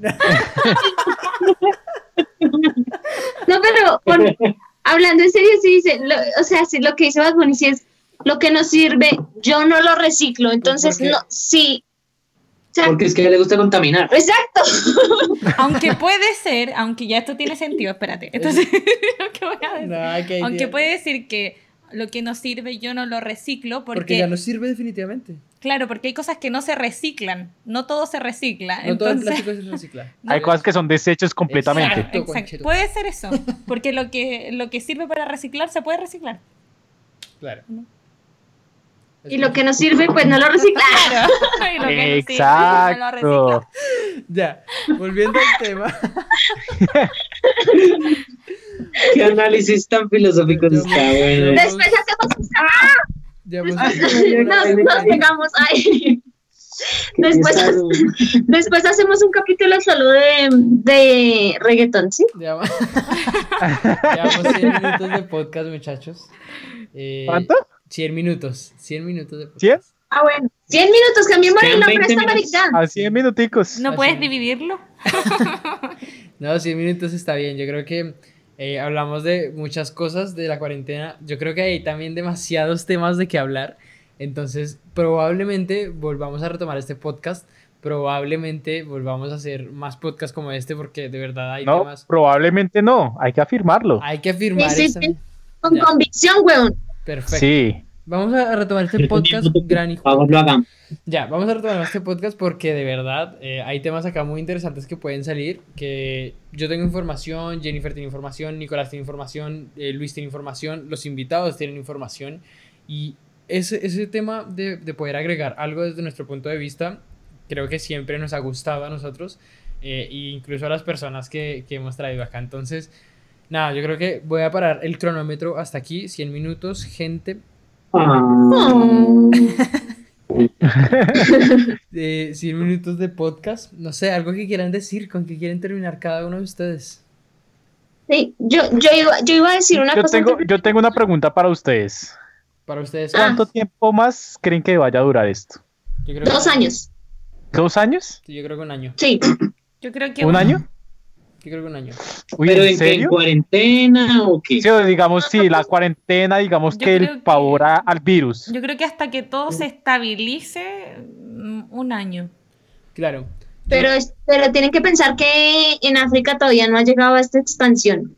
Yo, Ellos se van a demorar más en entrar y más en salir. yo creo Pues si hablamos de la tierra, no ¿no? tienen, digamos, tanto, digamos, tanto tráfico de personas de un Ah. lado a otro. Claro. Exacto, por eso yo digo dos años la tierra completa. De pronto América Latina sí un año. Yo creo que un año, nosotros, un año, eh, obviamente podrán levantar todo el tema de la cuarentena, obviamente todo esto, pero un año podríamos estar así, en casa, eh, o, con- o sea, teniendo muy poca relación con la gente, por ahí un año. Marica, entonces yo soy muy positivo, yo le ponía seis meses, No, weón. ni cagando. No, yo creo que un año y, y eso si nosotros nos cuidamos, porque ya he visto gente que empezó a publicar como que si seguía esto en dos meses, en un mes, iban igual a salir a buscar dinero, a buscar a salir a hacer otras cosas, porque... Sí, claro, está- la desesperación les gana porque mucha gente Pero- trabaja, o sea, necesita salir de sus hogares para trabajar. No todos tienen la posibilidad de, tener, digamos, Pero, un negocio virtual, no tiene los recursos, digamos, la gente que es vendedora ambulante. O sea, esa gente la está pasando duro. Sí. Yo- veo esto como un juego y el juego es, parce, sencillito. Yo. Yo cre yo hice una un pastel gigante y está envenenado, güey. Mm. Y lo, y lo dejo ahí en la mesa, ¿sí o qué? Una fiesta de niños, sí. Y lo parto por partes iguales, por partes iguales, a todo, o sea, parto por partes iguales para que todos tengamos la misma cantidad de torta, güey. Usted verá si se la come más rápido o si se la va comiendo de a poquitos o qué pasa, weón. Es normal que lo que va a pasar ahorita, yo se lo decía a Jenny, y es, ahorita van a levantar la cuarentena, pero es necesario para que la gente salga y se enferme y se muera, weón. Es así de no sencillo. sé si lo vayan a Los que no salen, los Sí, que, sí los no salen, weón, son los Pero que... pues según lo que yo he están leído en el, en el periódico de estos días, la alcaldesa tiene planes de extenderla hasta junio. Claro, pero el puto gobierno... no. Pero Duque, hoy Pero salió Duque Duque no. diciendo que no. Ya. Bueno, gente, eh, concluyamos. ¿Qué, marrano. qué- qué quieren ustedes? Eh, no, ¿qué quieren? ¿Qué, qué- con qué quieren concluir cada uno de ustedes? Los escucho. ¿Quién, quién, quién empieza? Ya, Jennifer, que hable. Pues la que más habla. Ay. No, pues yo iba a decir algo era que esa es una reflexión. una reflexión que leí hace poco era, era, sa- ¿sabes? Cuando todo está como tan caótico, es como si estuviéramos en un, un gran huracán. La solución cuando tú estás en el huracán siempre es ponerte en el centro del huracán, porque ahí es el único lugar en el que vas a estar a salvo, Ah, en calma. ¿sí? En calma. El ojo del huracán siempre tiene el mejor clima. O sea, salimos a la calle. No, eso es un, eso es un- ay, es, es como una, sí, me- es una referencia, o sea, es como Sí. entre tú más eh, intentes estar equilibrado, más pienses en ti, más intentes eh, eh, traba- trabajar todo desde el amor, desde la compasión, desde el compañerismo, desde el ayudar, desde el ser mejor persona, pues más te vas a posar en ese centro del huracán. Pero si tú lo ves todo con negatividad, con odio, con rabia, con porque a mí, con... Si me entiendes, eso no te va a contribuir a nada y te vas a morir, básicamente. Eso era mi reflexión. Buena. Ya, ¿quién sí? Nico. Lucho, Lucho. Bueno, Lucho. Bueno, eh, yo qué espero, yo ya ahorita yo espero a lo bien que, o sea, que todo este mierdero a lo bien sirva para algo y que no sigan la misma maricada tanto las empresas como el gobierno, que está como difícil porque ese es marica. Em, La sociedad, digamos, la, so- la sociedad sí como tal, que digamos, de, de realmente tome conciencia del- de lo grave que está la situación en este planeta. Que todo sea para mejor. Que, o sea, que vean lo bueno en, de todo este caos, como el cambio que había, había- ha, habido en el medio ambiente, sí, que está, se ha limpiado bastante. Que tengan eso mucho en cuenta. Que no se olvide esa mierda, sí, yo también espero que eso, eso se quede en la cabeza de la gente, weón. Eso es lo que más yo anhelo. Pero yo todavía no quiero dar mi reflexión. Ah, tampoco. Ya, Entonces, eh, Cristian y Miriam. Miriam. Ya, bueno, para no redundar, mm, bueno, simplemente yo creo que es una lección de vida, una lección increíble, o sea, es impresionante, eh, creo que me siento agradecida de estar viviendo este momento histórico porque hay muchas cosas positivas, como dice Nico, que todo lo está yendo positivo, hay muchas cosas positivas y lamentablemente como en la vida, ¿cierto? Uno tiene que caerse feo para poder, para poder arreglar un montón de situaciones y creo que es el momento que estamos viviendo y agradezco estar viva para vivir este momento, independiente de que sea crudo porque no sabes lo que te puede tocar a ti, lo que te puede tocar a tu familia, a tus amigos, pero, pero bueno, es parte de la vida, yo creo, y, y lo agradezco. Eso. Ya. ¿Yo? Ya. Mi conclusión, eh, aparte de eso que ustedes han dicho, que sí, que después y tal, eh, yo la verdad sí quisiera decir que, que todo debe, debió cambiar hace mucho tiempo y que ahora, como dice Miri, pues nos caímos de una manera así estúpida eh, y está re bien. Adicional a eso, no va a volver nada a la normalidad, creo que la normalidad va a ser otra, creo que... La normalidad se acabó. Claro, creo que nuestra normalidad sí va a ser totalmente diferente a la que nosotros estábamos acostumbrados. Y adicional a eso, todo va a cambiar. Absolutamente todo, todo, todo va a cambiar. Eh, tanto como nosotros nos expresamos, tanto como nosotros eh, nos, no- nos relacionamos con las personas, tanto como que, no sé, o sea, al final sí nos va a hacer mucha falta, pero tenemos que buscar la manera eh, de poder hacerlo mucho mejor, de poder ver el lado positivo de eso, primero eso. Y segundo, eh, el tema financiero va a cambiar igual. El dinero no se va a ir del planeta, el dinero va a seguir en el planeta, simplemente va a cambiar de manos. Y tiene mucho que ver, muchísimo que ver con que nosotros seamos mucho más conscientes en estas épocas o en estas eras que estamos viviendo, como nosotros, como, como nuevas generaciones. Entonces, ahí está el punto de, mm, de poder hacer algo por nosotros, de poder hacer algo también por los demás. Y creo que hay oportunidades, un millón o millones o muchísimas, muchísimas más. Em, y hay que aprovechar eso.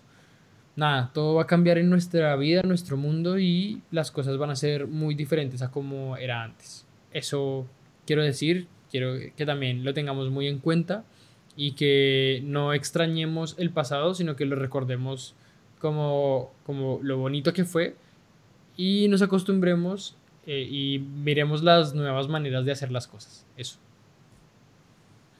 Brutal, weón. Te Y bueno, yo, yo, yo quería ponerle la fresa, la cereza al pastel. Y pues nada, mi mensaje es claro y contundente. Si usted alguna vez pensó en hacer algo y no lo pudo hacer, hágalo ahorita. Si usted tiene la oportunidad de estar con su familia, disfrútela. Hagan cosas que nunca han hecho. No piense en sí mismo, sino que piense que también hay mucha gente que está con usted y pues todos estamos en la misma condición, a todos nos puede pasar algo grave, puede que salgamos, puede que no, pero, pero puede que muchas personas que están a nuestro alrededor no pasen y hay que ser conscientes hasta en eso. Y no tener resentimientos, hacer deporte, coman bien, estar muy preparado porque algo que se va a, algo cierto es que no a todos nos va a dar. Entonces, si usted es gordo, pues adelgace, güey. Si usted fuma, no fume. Yo he visto, cada vez que yo salgo acá a, a las tiendas, lo único que yo veo en la calle es gente fumando, güey. Hoy que no puede. hoy, hoy una tienda estaban que tomaban ahí donde, donde entonces y con música y toda la vuelta. Y yo decía, venga, esta gente, ¿qué le pasa? O sea, Es no gente que se va Gente que merece morir.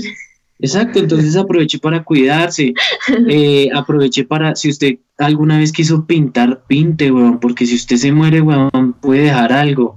Pero Yo, si yo lo hablo desde mi corazón, la sala. yo hago música y a mí me gustaría, o bueno, yo ya lo hice, weón, si, si yo me voy, algo queda acá, ¿sí me entiende?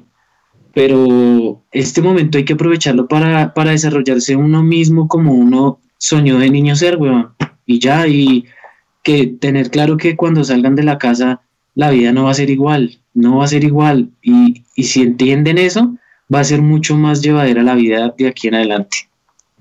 Y si no, pues se los lleva el coronavirus y ya. Exacto. Bueno, gente, fue un placer haber estado con ustedes, haber, que, haberlos acompañado durante esta hora y casi 50, yo creo.